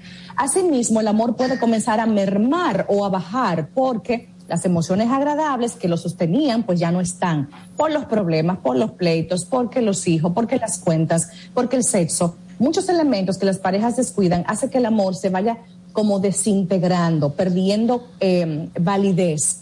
Y obviamente aquí sí podemos decir, pues se nos acabó el amor. No lo cuidamos, no lo nutrimos. Eh, Aide, pero tú tienes, o sea, una pregunta compuesta. Dice que también se, pausó. El amor Sí. se pausa, es diferente a acabarse. ¿Qué es lo que ocurre ahí? Mira, muchas personas cuando se enamoran, obviamente siempre he repetido aquí en el segmento que el amor al principio o la- el enamoramiento, cuando dos personas se conocen, es maravilloso. Esa euforia inicial, esa pasión, erotismo, alegría, las famosas mariposas. Entonces, cuando tú estás en el inicio y tú crees que siempre vas a, vas a sentir eso, ya comenzaste mal. Porque es imposible que un organismo vivo mantenga por años esa euforia inicial. El amor de pareja tiene etapas y tiene distintas formas de sentirse. Es entendible que con los años una pareja ya no sienta lo del principio. Eso es lo normal. Ahora, aquí es que tú dices, yo amo a esta persona porque sin sentir la euforia del principio, yo tengo un compromiso contigo, con tu vida. Yo me siento identificada con tu causa. Entonces, ahí es que el amor toma forma y madurez. Cuando te quedas a pesar de, ya no siento la mariposa en el estómago, pero te elijo. Me gusta estar contigo, me encanta que seamos compañeros de vida, equipo en algunos proyectos, y ahí es que el amor se corrobora. Entonces sí se puede pausar esa parte eufórica, esa parte tipo fuegos artificiales, porque no es eterna y es lo normal. ¿Y cómo, cómo la gente se da cuenta que el amor se acaba o que está pausado? Porque en la interpretación de pausado ahora entiendo que es que tú no sientes la mariposita, pero no es que tú te preguntas, ¿estoy enamorado o no estoy enamorado? O sea, ¿cómo, cómo se establece esa diferencia? Yo veo muchas parejas en consulta con el amor en pausa, con el amor en un jaque mate, o sea, hay de, ¿es que lo siento o es que se me murió el amor? Cuando hay una crisis, cuando mi pareja ha hecho algo que me ha dañado, consciente o inconscientemente, cuando estamos en baja por motivos financieros, por una enfermedad, porque estamos apagados, porque, se, porque tenemos una disfunción sexual también, el amor como que toma otra forma, es como que dejara de sentirlo. Pero el compromiso está ahí, o sea, yo no quiero dejarte, yo no quiero terminar esto, simplemente estamos en malas, como una mala racha. Ahí es que yo digo, el amor se pausa, el amor está como anestesiado, pero sigue estando ahí. Pero el mal momento que sentimos, anímica y emocionalmente, me hace sentir como si se hubiese ido. Pero ¿saben las parejas que están así y no se van y no terminan el vínculo y no quieren terminarlo? O sea, que está latente. Fíjense en una gente en coma, sigue viva, pero está conectada a unos aparatos que la mantienen con vida porque por sí sola no puede. Algo parecido usaría yo como ejemplo para explicar el amor en pausa. Pero hay de, eh, Adelante, A mí me, me causa un poco de, me causa preguntas, sobre todo, porque yo veo que a veces que compañeros de nosotros, amigos de nosotros, o sea, personas que de nuestra generación, tienen cierta falta de compromiso o, o miedo al compromiso. O sea, Sí, real- así hay, es. hay una, o sea, hay una crisis real y profunda que yo he sentido de personas que no se quieren comprometer. Y esto que tú estás hablando es un serio compromiso, a- aun cuando las cosas no van bien, mantener ese compromiso. Entonces, sí me gustaría que me digas qué tan común tú ves que la gente decide luchar por ese, por ese amor que está en pausa en este momento y en este escenario donde es tan fácil encontrarse gente que descarta las cosas casi inmediatamente. Es, efectivamente, yo te podría comentar que entiendo que hoy en día hay muchas variables que explican por qué los vínculos son tan fofos, tan, tan, tan simples, como tan tomados a la ligera. Hoy en día las relaciones de pareja están bajo un gran ataque. Hoy tenemos una gran facilidad de conocer personas física y virtualmente. Hay más interacción por las redes, ni se diga. Estamos más eh, con más disposición de salir, de socializar. Y esto hace que veamos como ese gran abanico de personas. Y si tú no me funcionas o tú me complicas la vida, descarto y me busco otra persona. O sea, es así de fácil que se ve. estamos cualquierizando de cierta forma los vínculos amorosos. Por otro lado, hay mucho hedonismo y mucho egocentrismo. Como hay una población juvenil adulta que tiene un poder adquisitivo, que está graduada, que es productiva, que es útil, también eso hace que mucha gente sienta, yo no te necesito. Recuerden que antes la gente se casaba y había un, un tema económico importante, o sea, eh, perpetuar la, la familia, el apellido, también la manutención, que si el ganado, que si las tierras. Pero hoy en día, como la gente es cada vez más productiva por cuenta propia, siente que por ese elemento yo no te necesito. Y si me complicas la vida, dejemos esto. Entonces, esto hace que las familias sí efectivamente estén en peligro, que las relaciones de pareja duraderas y formales también estén en peligro, porque el amor de pareja se ha puesto en una, como en una posición de suplantable, como de que yo fácilmente te busco sustituto. Y esto, señores, es realmente peligroso y muy grave porque hacemos sufrir a muchísima gente. También nos maltratamos Se feliz. y muy, yo no quiero pasar trabajo. Señores, déjenme terminar esta parte. Estar en pareja implica pasar trabajo, porque yo me debo a otra vida, yo debo acoplarme y flexibilizar mi, estilo a otra persona y viceversa. Entonces, eso no es para todo el mundo, eso es para valientes y para una gente que a pesar de esta condición quiera compartir su vida al lado de otra persona. Eh, yo entiendo que en ese sentido tenemos que cambiar la forma de pensar, ya que ya que somos personas, gente productivos todos, que ya la, por ejemplo, la mujer que era la que más tenía que depender económicamente de un hombre no es por eso que debe de quedarse Exacto. ahí, sino como que esta es la persona que yo entiendo como, como un complemento en mi vida y que con ella voy a, a- a compartir el camino de vivir, no una persona que me va a mantener y una persona que me va a atender y me va a cocinar. Pero eh, lo que, lo que quería hablarte era que en, el, en el- lo de se murió el amor, mi, mi madre me decía, eh, antes de, de terminar cualquier relación, piensa si tú te vas, si tú lo, si tú lo ves con otra persona, te vas a, a- cómo te vas a sentir. Para saber si en realidad se te murió el amor o no se te murió el amor. ¿Hay alguna forma, alguna prueba que ya sea fehaciente, que tú digas, no, ya, honestamente, ya yo no, se me salió, yo no quiero más tener esta persona en mi vida. O Hay muchos indicadores. o todo lo contrario, Sí. o no, yo creo que esto hay que arreglarlo, porque también decían que antes las relaciones duraban más porque lo que se rompe se arregla. Eso es verdad. Yo trabajo en eso. Yo trabajo arreglando relaciones maltratadas, dañadas, violentadas por muchos motivos. Lo primero es que la gente quiera. O sea, yo le digo a la pareja, ¿ustedes realmente desean esto? ¿Están aquí porque quieren arreglar su situación?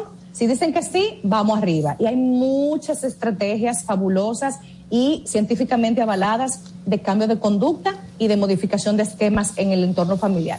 Cuando tú no amas a alguien, que definitivamente tú no quieres ya nada más con esa persona, hay pensamientos, actitudes y comportamientos muy contundentes que te lo dejan saber. No quiero intimidad sexual. Ya no quiero que me vean contigo. Yo me siento que no, no quiero que socialmente nos identifiquen como una pareja. Otro punto es que cada vez la comunicación es más eh, lastimosa, hiriente, descuidada, negligente, como que tú me dejas de importar y ya yo no hablo contigo a nivel ni romántico, ni con planes, ni te involucro en mis, eh, en mis agendas. O sea, te voy afuereando en buen dominicano. También se nota porque financieramente, para mi lado, o sea, esto es mío. Y, y me veo muy eh, hedonista, eh, me doy mucho eh, gustos personales, el spa, la salida, y no te involucro. Entonces, esto denota este conjunto de comportamientos que yo ya estoy alejándome inconscientemente o conscientemente de esta persona.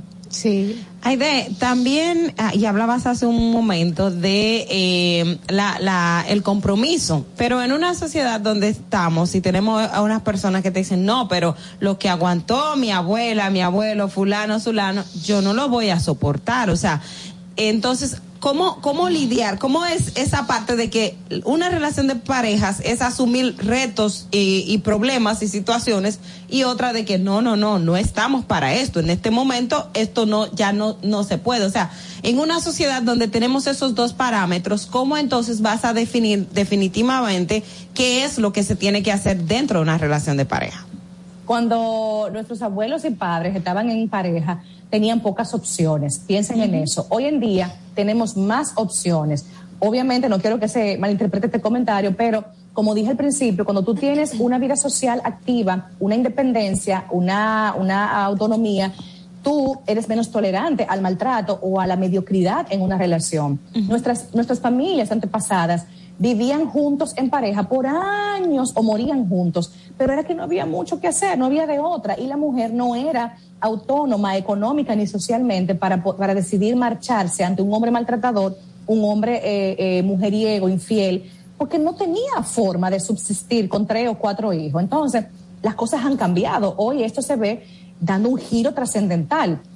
Las relaciones de pareja efectivamente se luchan, se trabajan, porque es que automáticamente nos emparejamos, no es, no es que sucede una magia de que nos compenetramos y somos equipo, eso hay que trabajarlo, eso es una disposición de conductas todos los días, donde yo hago cosas por ti, tú haces cosas por mí, nos involucramos, somos equipo y eso va floreciendo, que ahí es que mucha gente cree que eso va a pasar en automático y descuidan estos elementos y cuando ve la relación como apagada, como aplanada, dicen, no, yo no te amo. Hermano, pero que usted no ha hecho nada, usted no ha sembrado para cosechar. Por lo tanto, el vínculo no tiene por qué darte beneficios.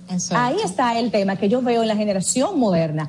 Quieren la euforia, quieren el placer, quieren el orgasmo y la mariposita en el estómago sin hacer un trabajo hacia ese vínculo.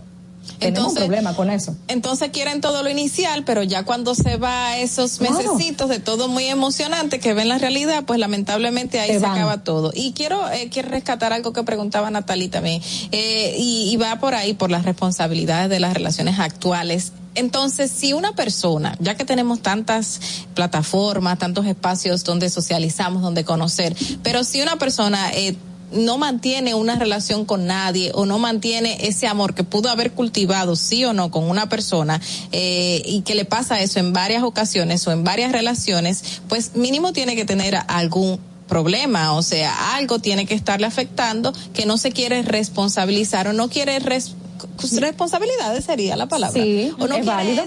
Eh, algo le estaría pasando, ¿no, Aide? Tú sabes qué pasa que la, también tenemos un fenómeno importante socialmente hablando en la generación actual y es que la gente no quiere experimentar emociones desagradables. La gente solamente quiere lo bueno, lo, lo, lo gratificante y lo placentero. Estamos ante una resistencia a vivir en un malestar, a, atravesar un dolor, a atravesar una frustración. Entonces mucha gente se empareja o busca una persona y otra y a los tres meses la otra como una forma de amortiguar ese malestar personal que tiene, ese, ese mal vivir. Y cuando tú no tienes tampoco una autoestima saludable, ni tienes una relación bonita contigo, tú esperas que el mundo te satisfaga esos, esos vacíos. Por eso vas de pareja en pareja buscando que te llenen. Ya, me llenaste, me vacié, busco la otra. Son insaciables, pero el tema no es la vida en pareja, el tema es esa misma persona que no tiene un autoconocimiento ni una autogestión. Por eso espera que el amor de, pareja les resuelva sus vacíos y sus traumas. Señores, esto es un tema profundo y tiene más emocional que de otra cosa. Es así, eh, tú sabes que me decían, un, clavo saca otro clavo. Y yo sí, pero si tú eres un pedazo de madera, tú vas a estar llena de hoyo. Eso no es verdad. Saben que la gente que vive de clavo en clavo se maltrata muchísimo emocionalmente y normaliza el estar de pareja en pareja como, la, como una forma de vida y van dejando eh, huellas, mejor dicho, cicatrices en muchas personas, lastiman a muchas personas, porque cada vez que tú enamoras a alguien y la sueltas a los dos meses y vuelves y remontas con la otra, hay gente que tiene una pareja cada dos y tres meses, señores, y eso es horrible, vas dejando dolor y maltrato emocional en mucha gente. Entonces, eso hay, hay un egoísmo y un narcisismo porque no te estás debiendo a los demás, solamente estás pensando en ti. Bueno, eh, señores, palabras sabias. Es importante que no dejemos que muera el amor y para esto pues tenemos a Aide, Aide Domínguez que tiene a su psicosecre, pues ya son las ocho, es a las nueve que llega la psicosecre. es a las nueve, pero ya es el psico, el psico WhatsApp está activo, señores, desde temprano, porque la gente escribe a cualquier hora. Perfecto, pues danos el número para que la gente pueda contactarte y así evitar que se muera el amor, porque, eh, señores, lo que se rompe se arregla. Ya cuando están en, pedacitos chiquitos, más brega, pero se puede arreglar. Te lo digo yo, que he visto parejas renacer de cenizas de grandes problemas, de infidelidades y con compromiso y voluntad, muchas relaciones han vuelto a revivirse y es bellísimo ese resultado. El teléfono para que ustedes tengan sus eh, contactos con Gilda, eh, pues tenemos el 809-777-5233, que es el WhatsApp disponible para la información de agendarse. Agradecer con ustedes, chicas. Muchísimas gracias, a ti, Aide, nuestra querida Aide, que ustedes saben que es nuestra psicóloga, terapeuta sexual y de pareja. Vamos a continuar con el Distrito Informativo. Tenemos más invitados. Luego de la pausa, 8 y 6 de la mañana, nos va a acompañar el licenciado Alejandro Tejado, abogado de Carlos Piccini, el principal acusado en el caso Tucano. Quédense con nosotros, eso es un poco más adelante. No te muevas de ahí. El breve más contenido en tu distrito informativo. Yo creo que hoy hay sobradas razones para darle gracias a Dios por nosotros haber tenido un presidente de la talla de Luis Abinadel que le ha tocado enfrentar una situación difícil nunca antes vista en el mundo. Sin embargo, dentro de todas esas cosas, ha tenido presente a nuestro sector agropecuario, un sector tan frágil, tan importante y tan determinante como somos todos y cada uno de nosotros. Y nos dio una mano en un momento determinante donde nos estábamos ahogando con una pandemia tan grande, todo difícil. Y habilitó al Banco Agrícola en la presencia de nuestro querido compañero Durán para que nos prestara dinero a tasa cero. Y eso dio lugar a que nosotros nos oxigenáramos y pudiéramos sobrevivir a esta situación. Presidencia de la República Dominicana. Ahí mismito donde estás. O tal vez aquí, recostado bajo una mata de coco. O en la arena tomando el sol. O dentro del agua, no muy al fondo. O simplemente caminando por la orilla. Ahí mismo, abre tu nueva cuenta móvil BH de León, 100% digital y sin costo. La creas en minutos con cero pesos desde Móvil Banking Personal. Ábrela donde quieras, solo necesitas tu celular. Banco BH de León. Síguenos en nuestra cuenta de Instagram para mantenerte informado de todo lo que sucede en el programa. Arroba Distrito Informativo. Glen Beauty Salón con su Nails Bar Spa y Estética. Somos un centro equipado con las mejores tecnologías de belleza y un personal capacitado listo para que tengas una experiencia glam. Contamos con las técnicas más avanzadas de uñas, spa y centro de estética. Somos especialistas en reparación e hidratación de cabello botox capilar. Glam tiene para ti todo lo que necesitas para consentirte. Visítanos en la prestigiosa zona de Bellavista. Llámanos y reserva tu cita al 809-333-5174 y al WhatsApp 849-255-5174. Tenemos un espacio para ti. Glam Beauty Salon, Nails Bar, Spa y Estética una inversión del Estado Dominicano de aproximadamente 2.500 millones de pesos para el productor arrocero como una entrega directa al sector. Ningún gobierno ha apoyado al sector arrocero como lo ha hecho el presidente Luis Abinader. Sin su apoyo, los productores estaríamos pasando por un mal momento. Sin su intervención en medio de esta crisis mundial, estarían los campos al día de hoy posiblemente abandonados y el pueblo estaría desabastecido de su principal alimento. Gracias a su gran visión, el pueblo puede contar y estar tranquilo con más de 7 millones de quintales de arroz en almacenes, garantizando la seguridad alimentaria del pueblo dominicano. Gobierno de la República Dominicana. Si quieres participar en el programa, envíanos tu nota de voz o mensaje escrito al WhatsApp 862-320-0075. 862-320-0075. Distrito Informativo. Y, y, aquí está el equipo del gusto, la bella Dolphy Peláez. Busquen un, un suape y busquen un recogedor porque me voy a regar. Lo acompaña ñonguito. Que usted se sacrifique tanto en su oficina hasta las 8 de la noche. El importado Harold Díaz. Lo mío es de hilo de Yedella. La más reciente adquisición, el actor más cotizado, más no el mejor pagado, Oscar Carrasquillo. Y el hombre que gana menos que su mujer tiene que se sienta negro en la cama, en la intimidad. Juan Carlos Pichardo. Señores, esto es el gusto de las 12. Sintonice a partir de las 12 del mediodía por La Roca 91.7. Si quieres más diversión, no busques, no hay más. Te acompañan de lunes a viernes, de 12 a 2 de la tarde por La Roca 91.7 FM. E- e- El gusto de las 12. ¿Viste qué rápido? Ya regresamos a tu distrito informativo. La hora estilar ha llegado. Por eso te traemos la entrevista del día en tu distrito informativo.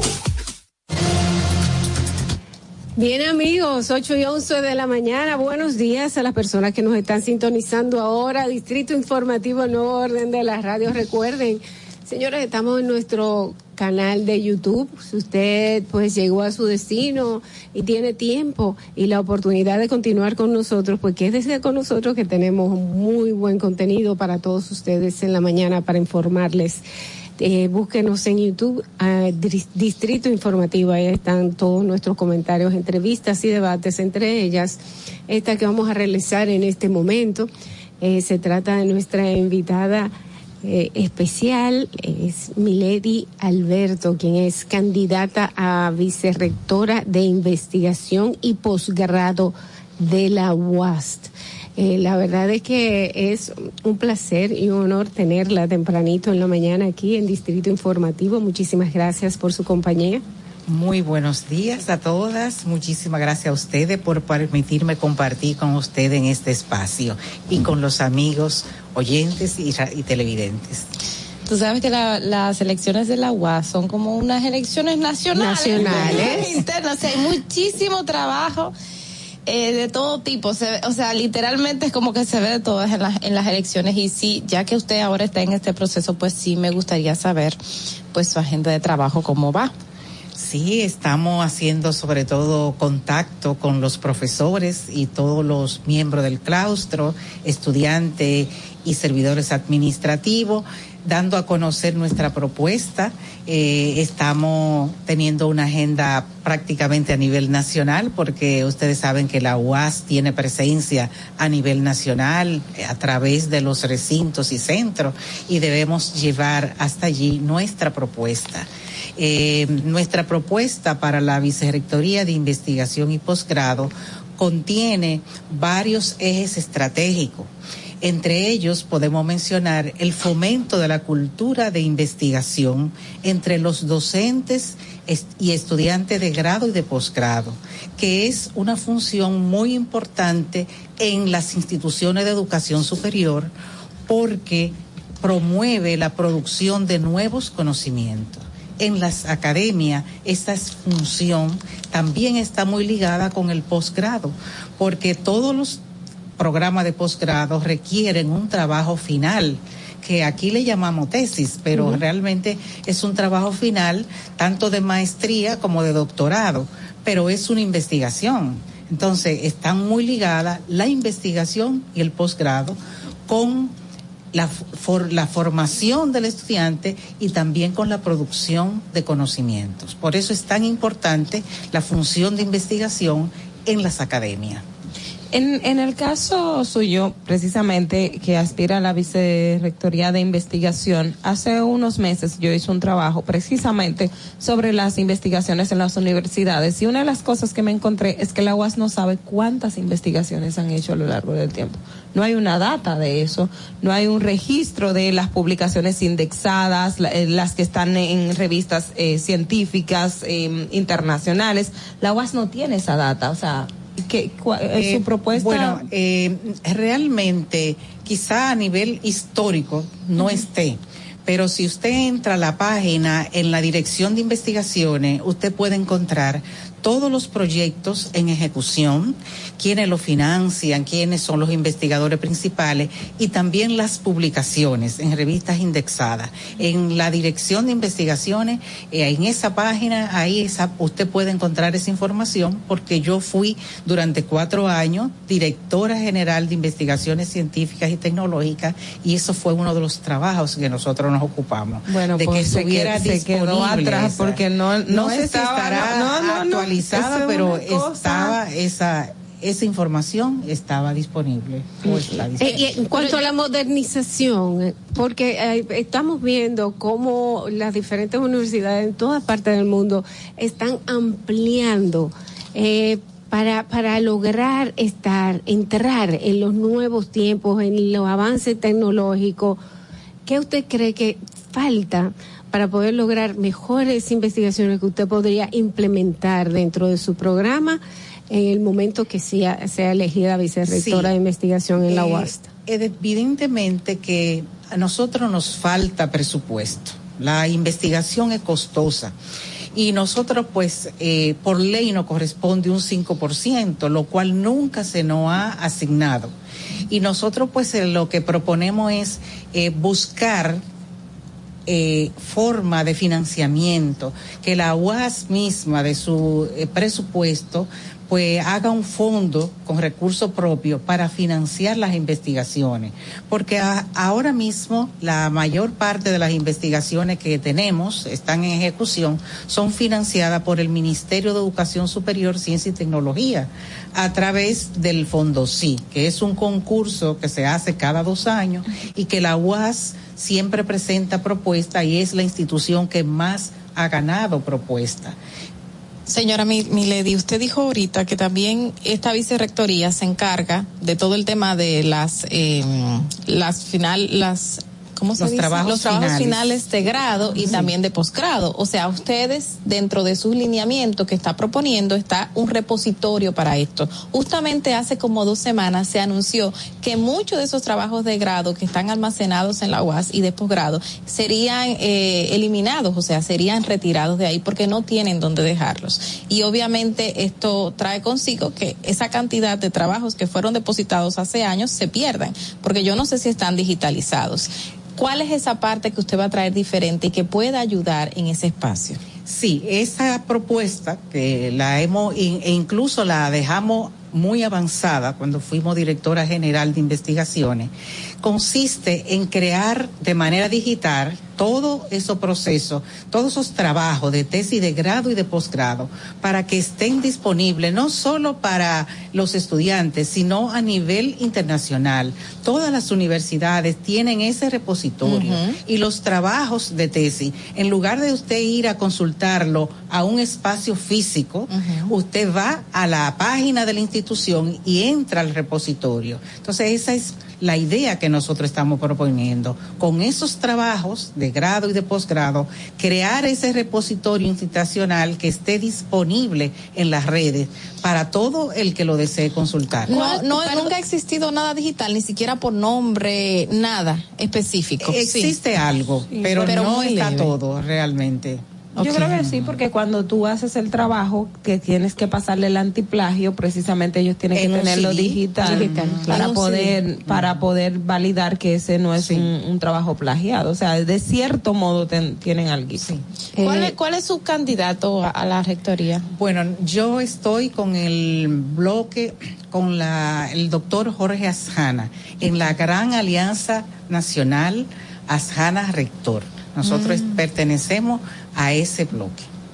La UAS, y, y retomando, bueno, Asana ha tenido unos apoyos últimamente que, creo que le ha sentado unos, unos cuantos vo- votos más. Eh, porque se veía como Está reñido, está Ajá, reñido. exacto en principio Sí. se veía muy, Muy- pasivo muy reñido. se veía muy pasivo pero ahora ves como como que la balanza va- varió en las otras universidades a diferencia de la UAS están apostando mucho a la te- a la innovación en términos de investigación. La UAS ha hecho mucho investigaciones sociales investigaciones eh, que, que no tienen eh, esta esta parte de vamos a decir que tengan una patente eh, que haya un- a- algo de, de invención. Al- dentro de sus propuestas se está planteándose esa esa otra rama de en, dentro de la universidad autónoma. Sí, sí, nosotros estamos planteando incentivar que nuestros estudiantes, incluso tenemos una oficina que depende de la Vicerrectoría de Investigación y Posgrado, pues que nuestros estudiantes sean innovadores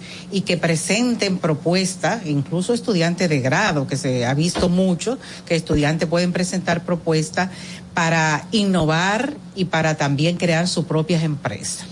Usted que está ahí adentro, yo entiendo que quizás, bueno, ha de ser la persona que ha de ser una de las personas que más identifica cuáles son las cosas que le faltan a la UAS. Ayer, creo que me, o antes de ayer, Ogla hablaba de la carrera de comunicación social y ponía el ejemplo de cómo otras universidades pues se han adelantado muchísimo a, a lo que es a hoy, hoy en día la UAS, en, sobre todo en esa materia de comunicación social que uno bien conoce, pues salió de, de esa escuela. Pero sí me gustaría saber qué otras, qué elementos usted ha identificado que tiene la UAS y que le falta a la UAS fortalecer cuando se compara con otras universidades nacionales en materia de investigación.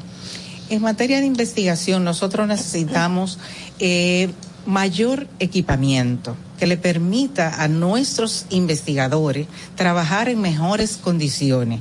Eh, nuestros tenemos 22 institutos de investigación pero necesitamos, muchos de ellos no tienen el equipamiento necesario para hacer investigaciones de punta. Por lo tanto, nosotros eh, vamos a procurar, y con nuestro señor rector, el doctor Jorge Asana, que estos institutos pues tengan sean equipados con equipos modernos para que puedan dar respuesta a las necesidades que tenemos en, es, en ese sector. ¿Y habrá dinero para eso? Eso es lo que le iba a preguntar. Bueno, Porque eh, si, tiene, es... si tienen un 5% pero no los reciben.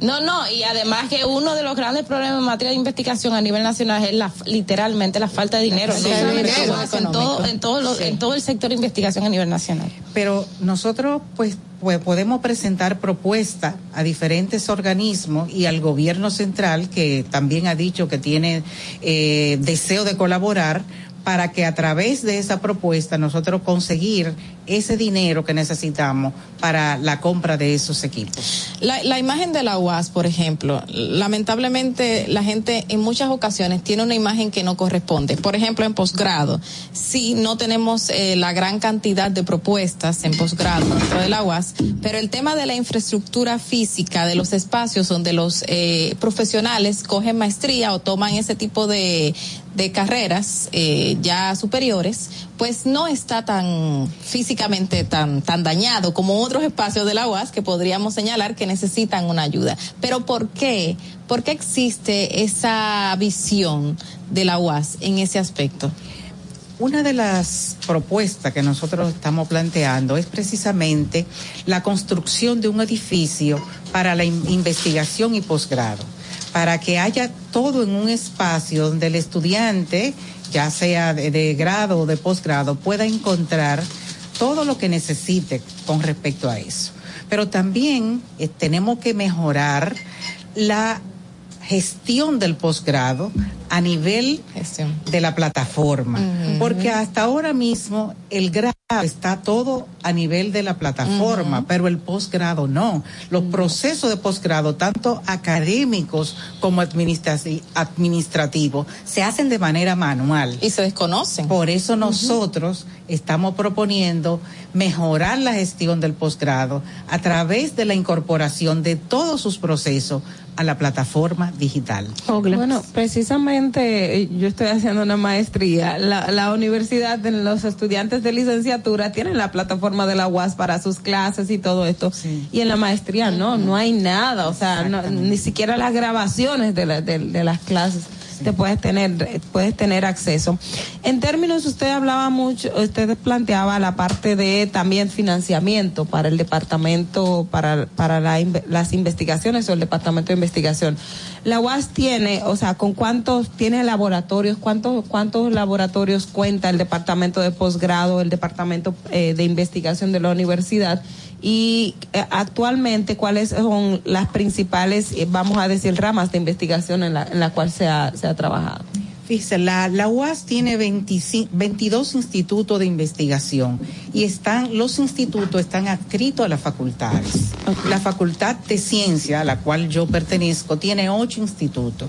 Ahí nos, nosotros tenemos, por ejemplo, el Centro Nacional de Sismología, que ustedes lo conocen, uh -huh. que es un instituto que aparte de llevar las, los registros de los sismos que ocurren en el país, o sea, da un, un, un, un servicio al país, uh -huh. pero también realiza investigaciones.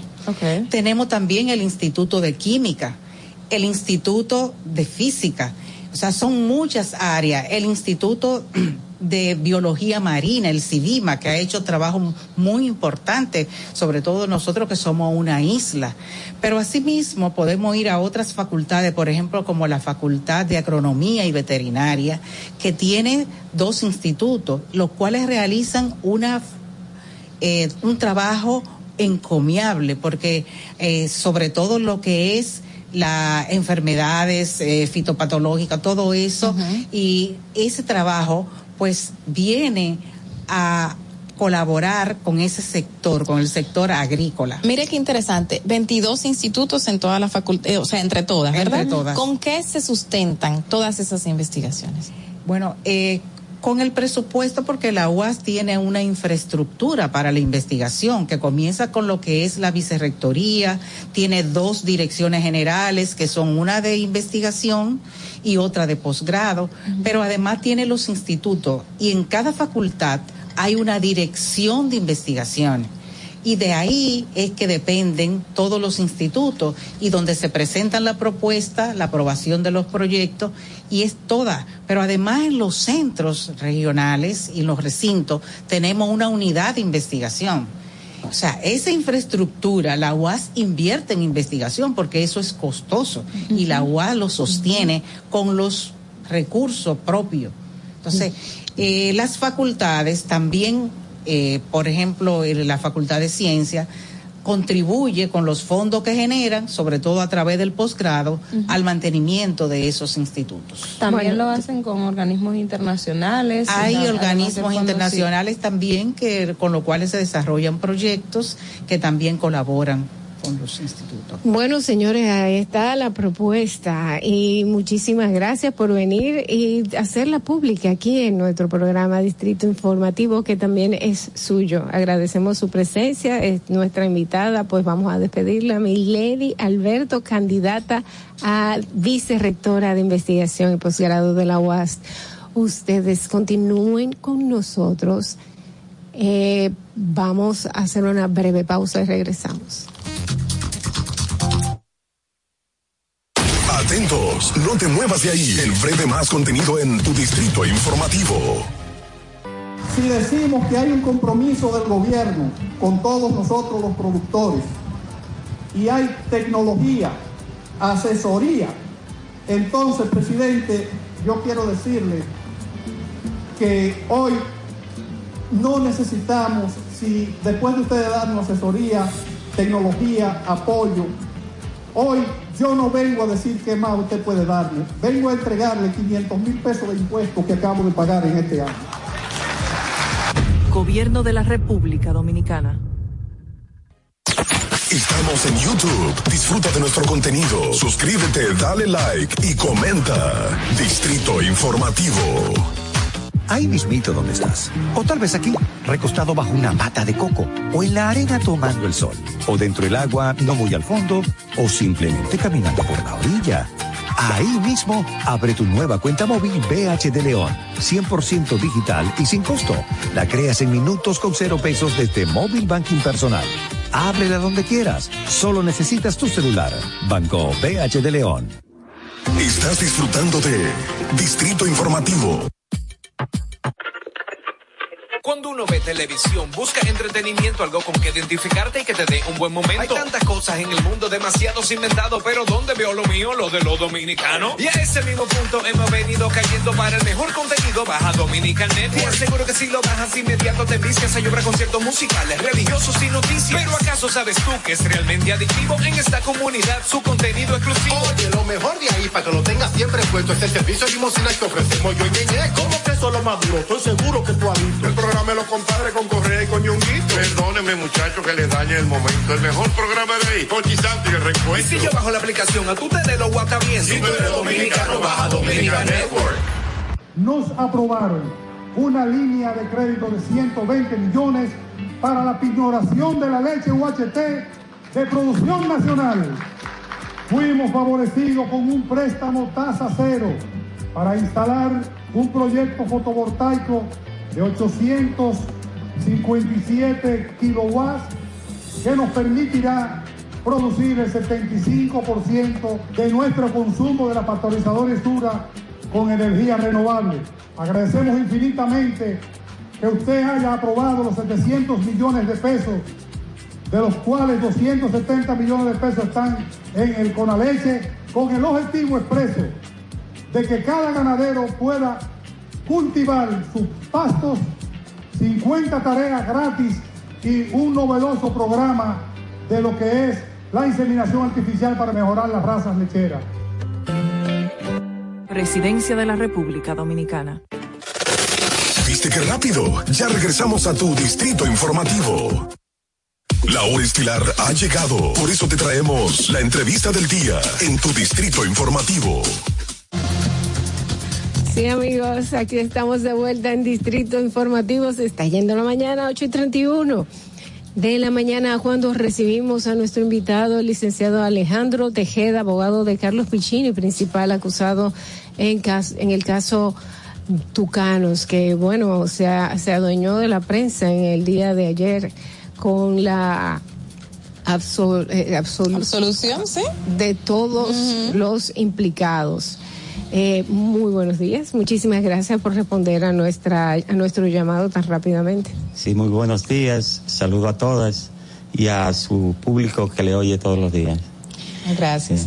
Tenemos, bueno, Alejandro, aquí Piscini, eh, desde un primer momento, el Ministerio Público imputó, teníamos un preso, Embraer admitió los, la, la- que pagó soborno y de hecho le pagó 7 millones de dólares a República Dominicana, pero ayer tuvimos una, una sentencia de absolución. Es correcto, sí. Inicialmente, eh, así como tú lo señalas, fue imputada Embraer, como fueron imputadas otras personas, ¿no? Eh, entiendo que el Ministerio Público, específicamente el PECA, tuvo la oportunidad de oro a partir de las informaciones que le aportó eh, el Departamento de Justicia de los Estados Unidos, eh, el Departamento de Justicia del Brasil, las cooperaciones jurídicas que ellos obtuvieron, no solamente del Brasil y los Estados Unidos, sino también de específicamente del Uruguay, y lo que fue el acuerdo que firmó con Embraer la Procuraduría General de la República. Entiendo que si ellos hubiesen hecho un uso adecuado de esas, de esas cooperaciones y esas documentaciones recibidas, el caso no se debió ni declarar complejo. Era, ¿Cuál eh, es la eh, acusación firma- eh, formal que le hacen al señor Piccini, a su defendido? ¿Y qué pasó con los demás? Porque recuerdo en un inicio que se mencionaron otras personas y que estaban dentro de estas mismas eh, documentaciones entregadas a la Fiscalía, a la- al Ministerio Público. ¿Y por qué el único que en ese momento cumplió prisión preventiva fue el señor Piccini? Eh, bueno, el señor Piscini, como yo siempre se lo dije a las honorables juezas, tanto en instrucción como en el juicio de fondo, eh, me lo tenían como Boss Bunny, jugando todas las bases. Me lo ligaban con todo el mundo y era el centro de atención del caso. O sea, quisieron distraer para encubrir, diría yo, los reales responsables si hubo soborno. Quisieron resumirlo en Carlos Piscini Núñez. Pero era el, de- el encargado de investigaciones, o sea, tenía una función eh, fundamental, Fundamental. durante ese proceso. Exacto, él era el encargado de proyectos especiales por su especialidad. O sea, dentro de las Fuerzas Armadas, específicamente en la Fuerza Aérea, pues entonces hay eh, diferentes ramas, hay pilotos, hay técnicos, hay infanteros, que sería el batallón de paracaidistas. En el caso de él, como fue testimoniado, fue testimoniado en el, en el juicio, eh, por varios de los generales que fueron eh, testigos del Ministerio Público como uno de los técnicos más especializados no solamente aquí en República Dominicana, sino de Latinoamérica. Lo, Bueno, que, lo, que, lo que quería saber, del, escúchame Natalie, porque no quiero que se vaya lo que él dijo al principio, que la PEPCA tuvo una oportunidad de oro y que la dejó pasar, que tenía eh, muchísima colaboración de Estados Unidos, de Uruguay, que tenía colaboración de Brasil. Eh, ¿Y qué pasó con esta información? Fue que en realidad no se, no se, no se incluyeron las personas que tenían la real responsabilidad dentro de este expediente o qué pasó ahí?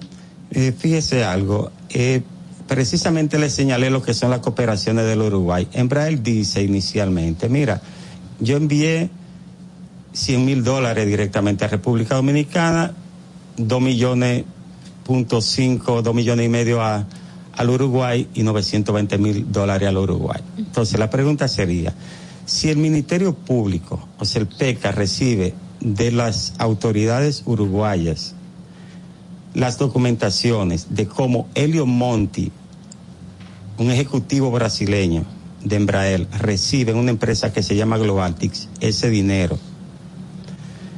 Entonces, ¿por qué el PECA solicita al tribunal, una vez aporta con la acusación esas pruebas, ¿por qué en el juicio entonces solicita excluirla?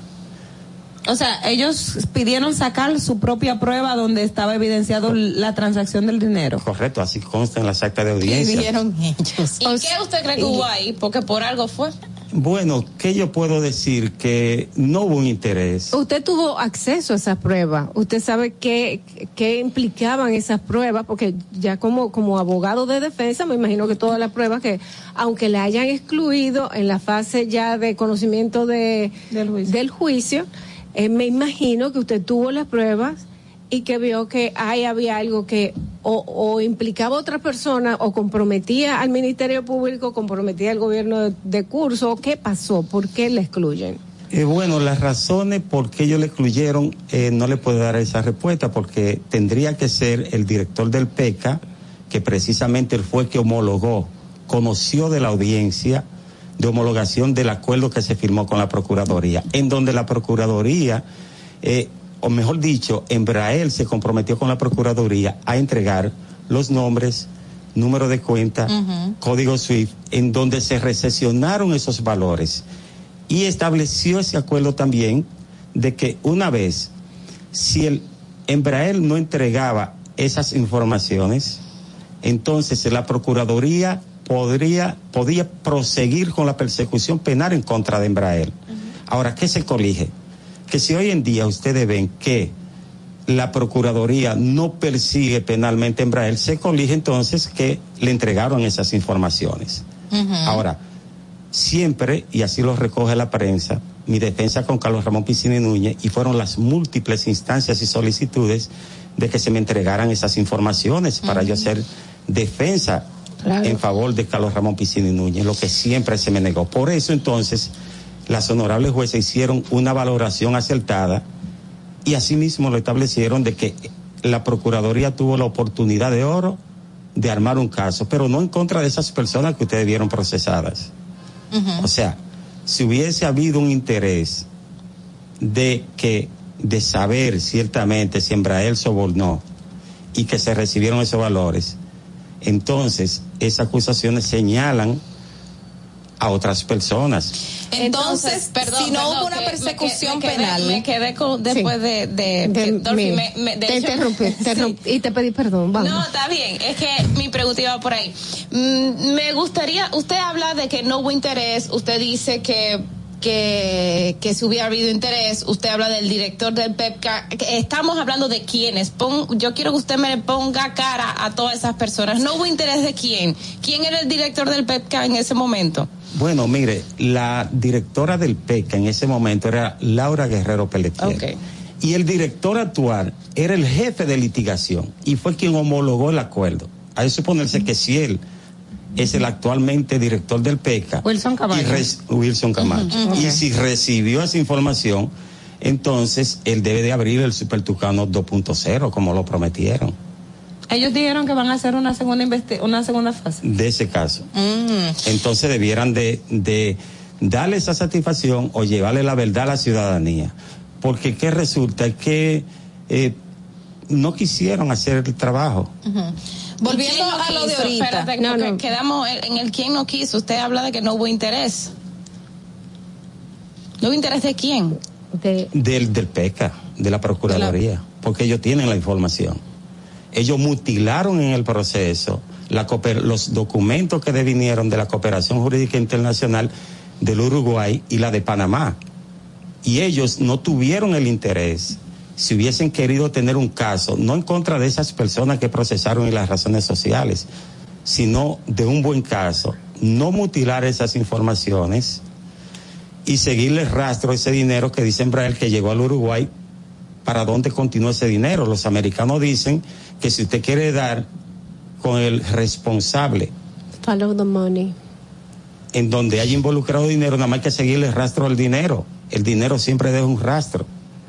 Entonces la pregunta sería, ¿por qué no quisieron seguirle el rastro a los valores que llegaron al Uruguay y por qué mutilan las informaciones o las documentaciones que obtuvieron a partir de esa cooperación jurídica internacional? Ok, volviendo al otro que usted dijo, si no hubo una persecución penal contra Embraer, significa que sí entregaron las documentaciones. Entonces, si entregaron las documentaciones, hubo un rastreo de a quién se le dirigieron ese dinero, esos 3.5 millones de dólares, por ejemplo, a Correcto. quiénes llegaron. Pero usted nunca pudo saber o no pudo tener en manos esas documentaciones. Sin embargo, en los medios, en muchas veces se filtraron caras, rostros y nombres de funcionarios en ese momento que se señalaban como personas que habían estado dentro del proceso de ser sobornados para que obviamente Embraer compre, eh, eh, eh, otorgue esas naves.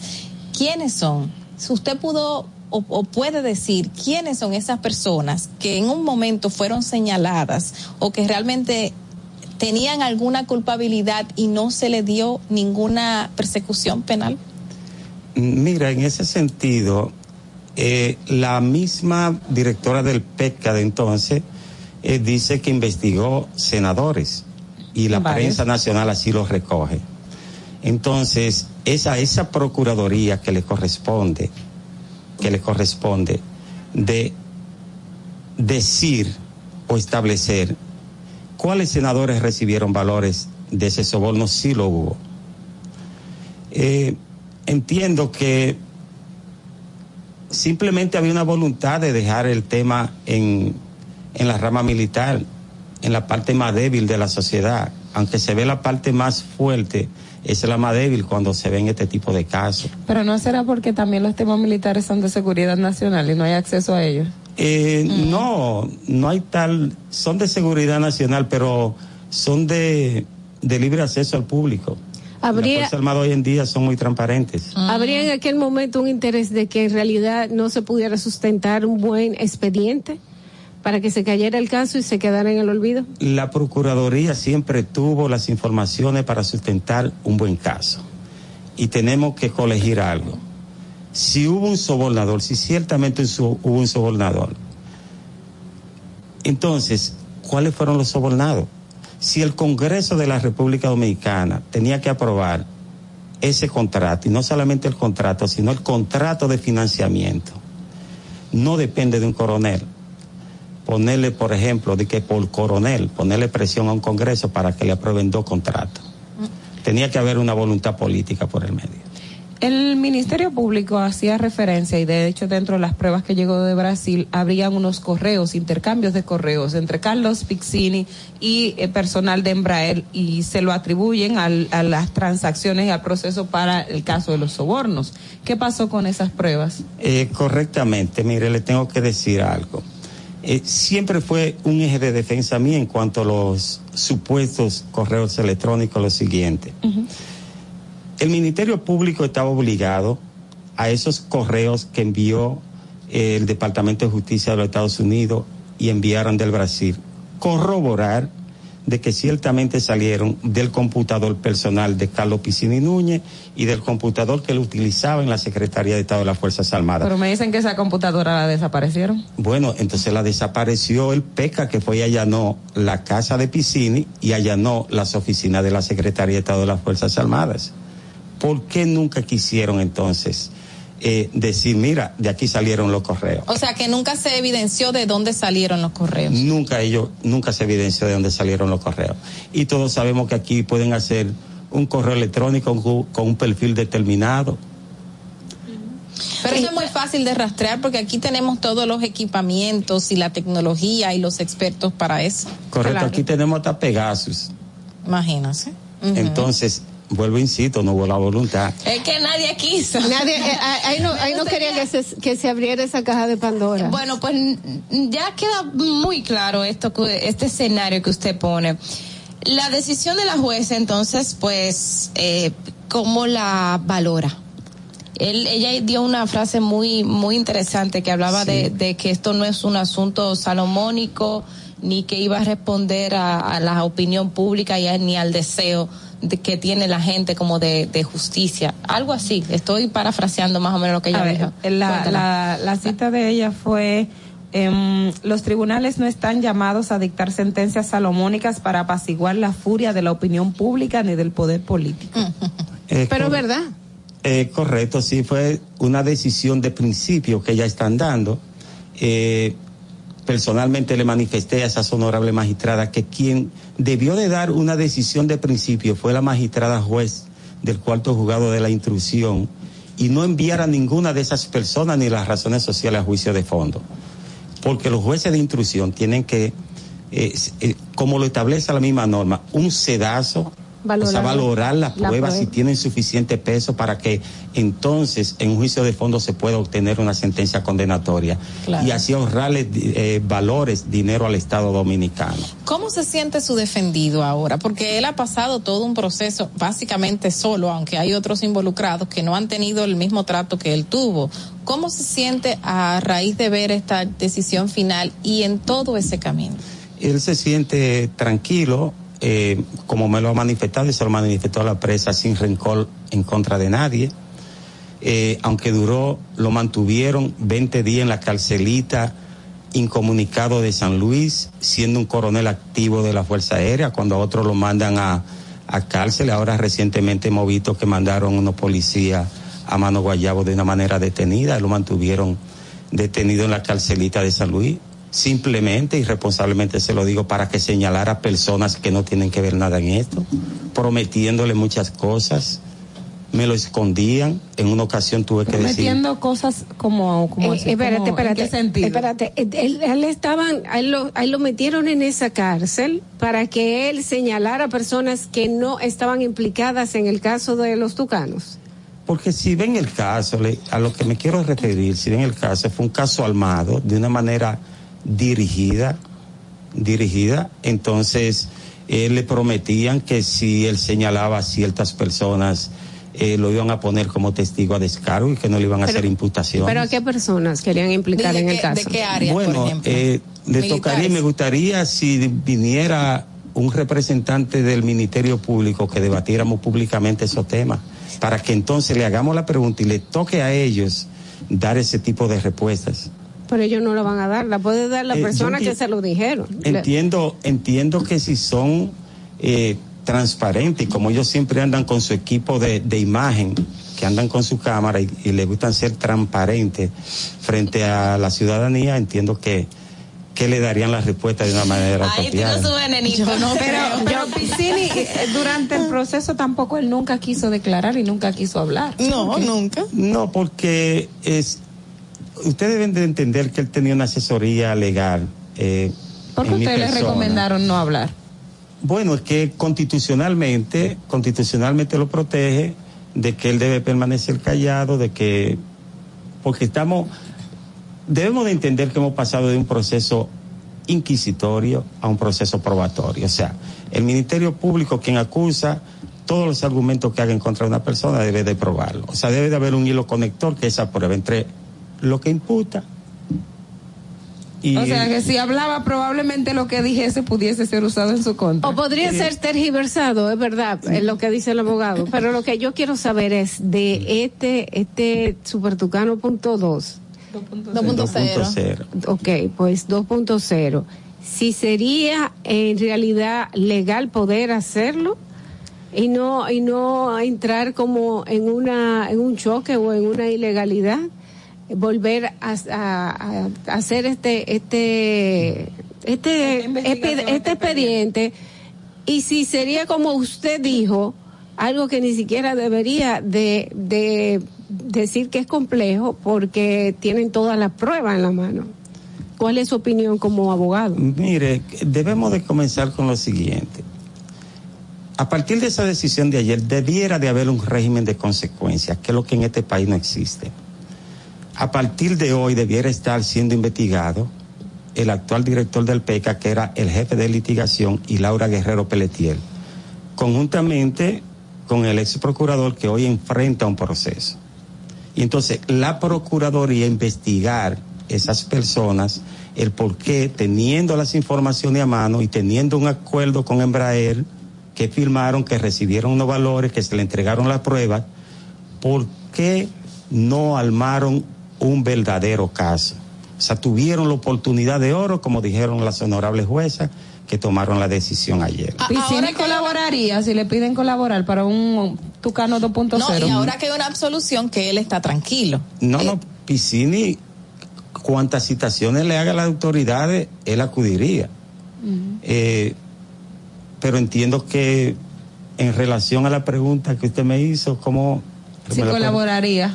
Bueno, él podría colaborar asistiendo a la Procuraduría, asistiendo a cualquier interrogatorio que se le quiera hacer y aportándole a la autoridad las informaciones que él pueda tener. Y no tendría miedo de ser eh, nuevamente procesado, por No ejemplo, porque como fue absuelto, que se siga una investigación 2.0, que vuelvan a querer hacerle algo para él colocarlo otra vez como un bot bunny, como usted dijo, que le está jugando todas las Mira, bases. Piscini no tendría miedo, eh, primero porque te lo tengo que decir de dos maneras, dos puntos. Él no tiene que tener ningún miedo porque él nunca participó, ni solicitó, ni obtuvo valores de soborno. Ahora, él nunca va a negar, como su abogado no lo niega, que él fue el director de proyectos especiales, que participó en la estructuración, en los estudios de si era viable la adquisición de esos aviones.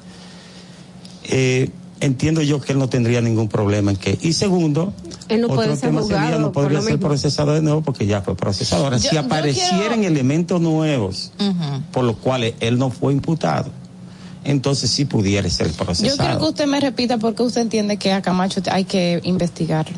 Bueno, porque hay que investigarlo. Si ustedes ven la prensa, la prensa eh, desde que se inició el proceso, él es que va al cuarto jugador de la instrucción y él era que asistía, como asistían esos, esos fiscales que van hoy en día con nosotros al, al, al proceso, él era que asistía, enviado por el PECA, a litigar Su vida.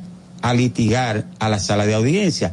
Y él es que homologa cuando se firma el acuerdo con Embraer, que Embraer se compromete a pagar el duplo del supuesto soborno, 7 millones 40 mil dólares, él es que va y lo homologa al cuarto juzgado de la instrucción. Y en ese acuerdo establece claramente Embraer, y se lo puedo suministrar, que ellos se comprometían a entregar cuentas, nombre de los personajes que recibieron esos valores. Y establece el acuerdo de que si no entregaban esas informaciones lo podían perseguir, perseguir o sea, continuar persiguiendo penalmente. Es decir, que y si no continuaron persiguiéndolo penalmente porque recibieron la información. Entonces, ¿por qué? Si esas informaciones comprometían la responsabilidad penal de Carlos Ramón Piscini Núñez y los demás imputados, ¿por qué no la aportaron al proceso? Eso Siempre quiere decir dije- que tiene los nombres y la cuenta de la persona eh, que, que Camacho Sí la tienen. tiene los nombres y las cuentas de la persona que recibieron los sobornos de los super tucanos. Correcto, sí, porque no ha seguido procesando penalmente Embraer y ese fue el compromiso con Embraer. Entonces, que me demuestre que sigue persiguiendo penalmente a Embraer. Entonces le entregaron las informaciones. ¿Y por qué cuando yo sometí las solicitudes al cuarto juzgado de la instrucción no me las quisieron entregar? Porque ellos la tienen. Porque eximen o eximían a los que a los que fueron procesados en ese en ese tercer tribunal colegiado. Bueno, eh, señores, la verdad es que esto lamentablemente no se puede quedar así. Y nosotros como dominicanos tenemos que, que hacer un llamado, hacer un llamado a que se sepa la verdad, para que se acaben estas complicidades y para que hayan ejemplos, para que aquellos que se van a, servirle a la, a la patria, entre comillas, no vengan a servirse a sí mismos y la corrupción no sea la que gane todos los procesos judiciales en República Dominicana. Eh, vamos a darle las gracias. Las gracias al licenciado Alejandro Tejeda, abogado de Carlos Pichini, principal acusado y ya pues exonerado en los casos, en el caso de los super tucanes. Muchísimas gracias por Eh, su gracias a presencia. usted por recibirme. No, para nosotros un buen día. un honor y también un honor haber acompañado los, a todos ustedes en estas dos horas, estas dos primeras horas de la mañana. Muchísimas gracias. Ustedes recuerden que mañana tienen una nueva cita aquí en Distrito Informativo por la Roca 91.7, Dolphy Peláez, Oglenesia Pérez, Natalie Faxas y Carla Pimentel con ustedes. Bye bye. RCTV HD, El Gusto Producciones, Dominican Networks y Vega TV, Canal 48 de Claro y 52 de Altiz, presentaron a Dolphy Peláez, Ogla Enesia Pérez, Carla Pimentel y Natalie Fasas en Distrito Informativo. Los conceptos emitidos en el pasado programa son responsabilidad de su productor. La Roca 91.7 FM no se hace responsable. Desde Santo Domingo, you're listening to 91.7 La Roca. La escuela, el tráfico. Cuidado con la guagua. Llegamos a Santo Domingo y vamos de nuevo. Desde el amanecer hasta la puesta del sol, que la energía no se detenga, así como la batería automotriz LTH y su tecnología PowerFrame, que le brinda gran desempeño y duración. Baterías LTH, energía que no se detiene. Distribuye Grupo Cometa. Ahora en La Roca, el, el- el- el éxito trending de Laura.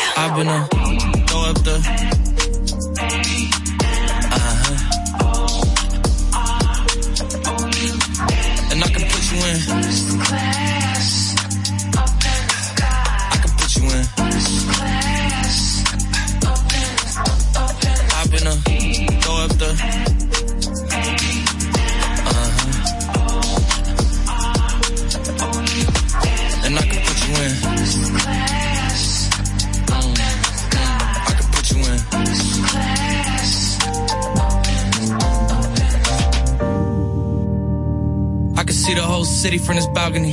Back in 2019, I was outside freely, but now they got it out for me. I don't care what Friday you was in, you can't out for me. Keep dreaming. Pineapple juice, I give a sweet, sweet, sweet. I know what they like, so I just keep cheesing. Hard drive full of heat seeking.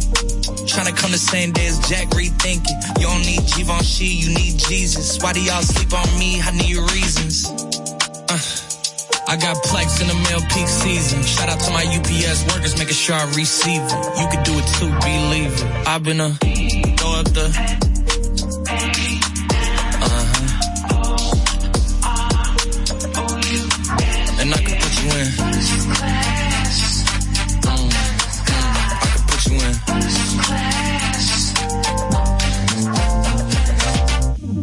Are you ready? Are you ready? Yes, I am. They say you a superstar now, damn. I guess I am. You might be the man, well, that's unless I am. Okay, I'll confess I am. Go ahead and get undressed, I am. Okay, cool. You on sunset? I am. I'm about to slide, okay. I'm outside, okay. This lifestyle don't got many downsides. Except for the lack of time I get around my family. Making sure they never downsize. I got visions of my mom saying, wait, this house is mine. Can't lie, I'm on Angus Cloud 9. I got him on the bandwagon now, about time.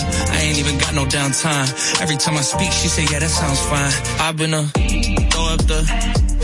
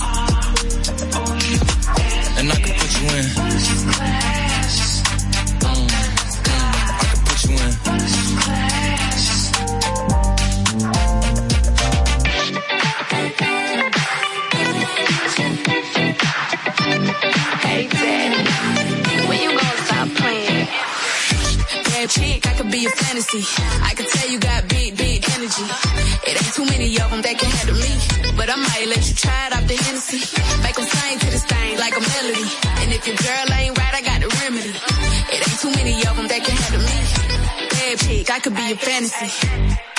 Tell me how you want it. Three, two, one, and I'm on it. Feel good, don't it? Good chick, you in a bunny. I'ma bust it on the pole like honest. I'm just being honest. Juicy, mini made, but can't do it one minute, man. Not a side or a main. I'm the only one he entertain. Spending his mind in the bank. I like what I see. A boss like you need a boss like me.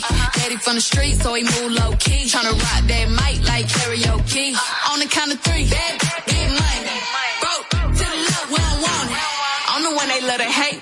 get past. Pretty face, no waist, and a big old bag. Bad chick, I could be a fantasy. I could tell you got big, big energy. It ain't too many of them that can handle me. But I might let you try it off the Hennessy. Make them sing to this thing like a melody. And if your girl ain't right, I got the remedy. It ain't too many of them that can handle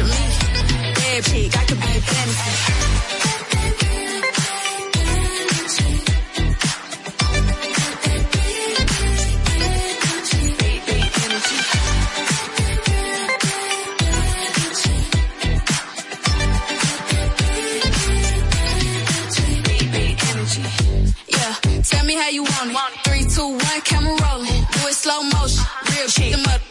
All they big talk, lotto put them on. I'm just being honest. Lingerie, Dolce, blindfold. Tie me to the bed while we role play. Can't skill folk play, kittle kitty cold case. I'm about shit, but tonight we do it your way. On the count of three, get money. Ever see me broke, I'm probably rocking the cash. Pretty face, no waist, with a big old bag. Bad chick, I could be a fantasy. I could tell you got big, big energy. It ain't too many of them that can handle me. But I might let you try it off the Hennessy. Make them sing to this thing like a melody. And if your girl ain't right, I got the remedy. It ain't too many of them that can handle me. Bad chick, I could be a fantasy.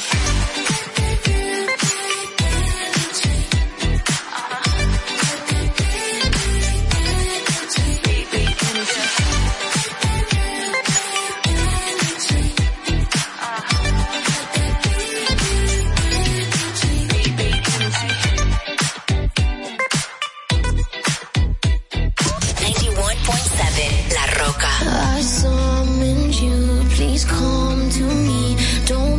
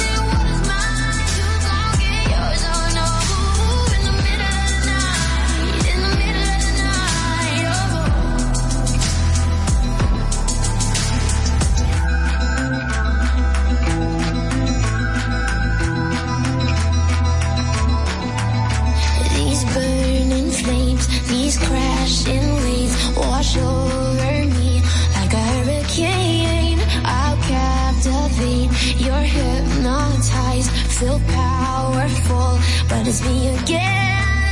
Come,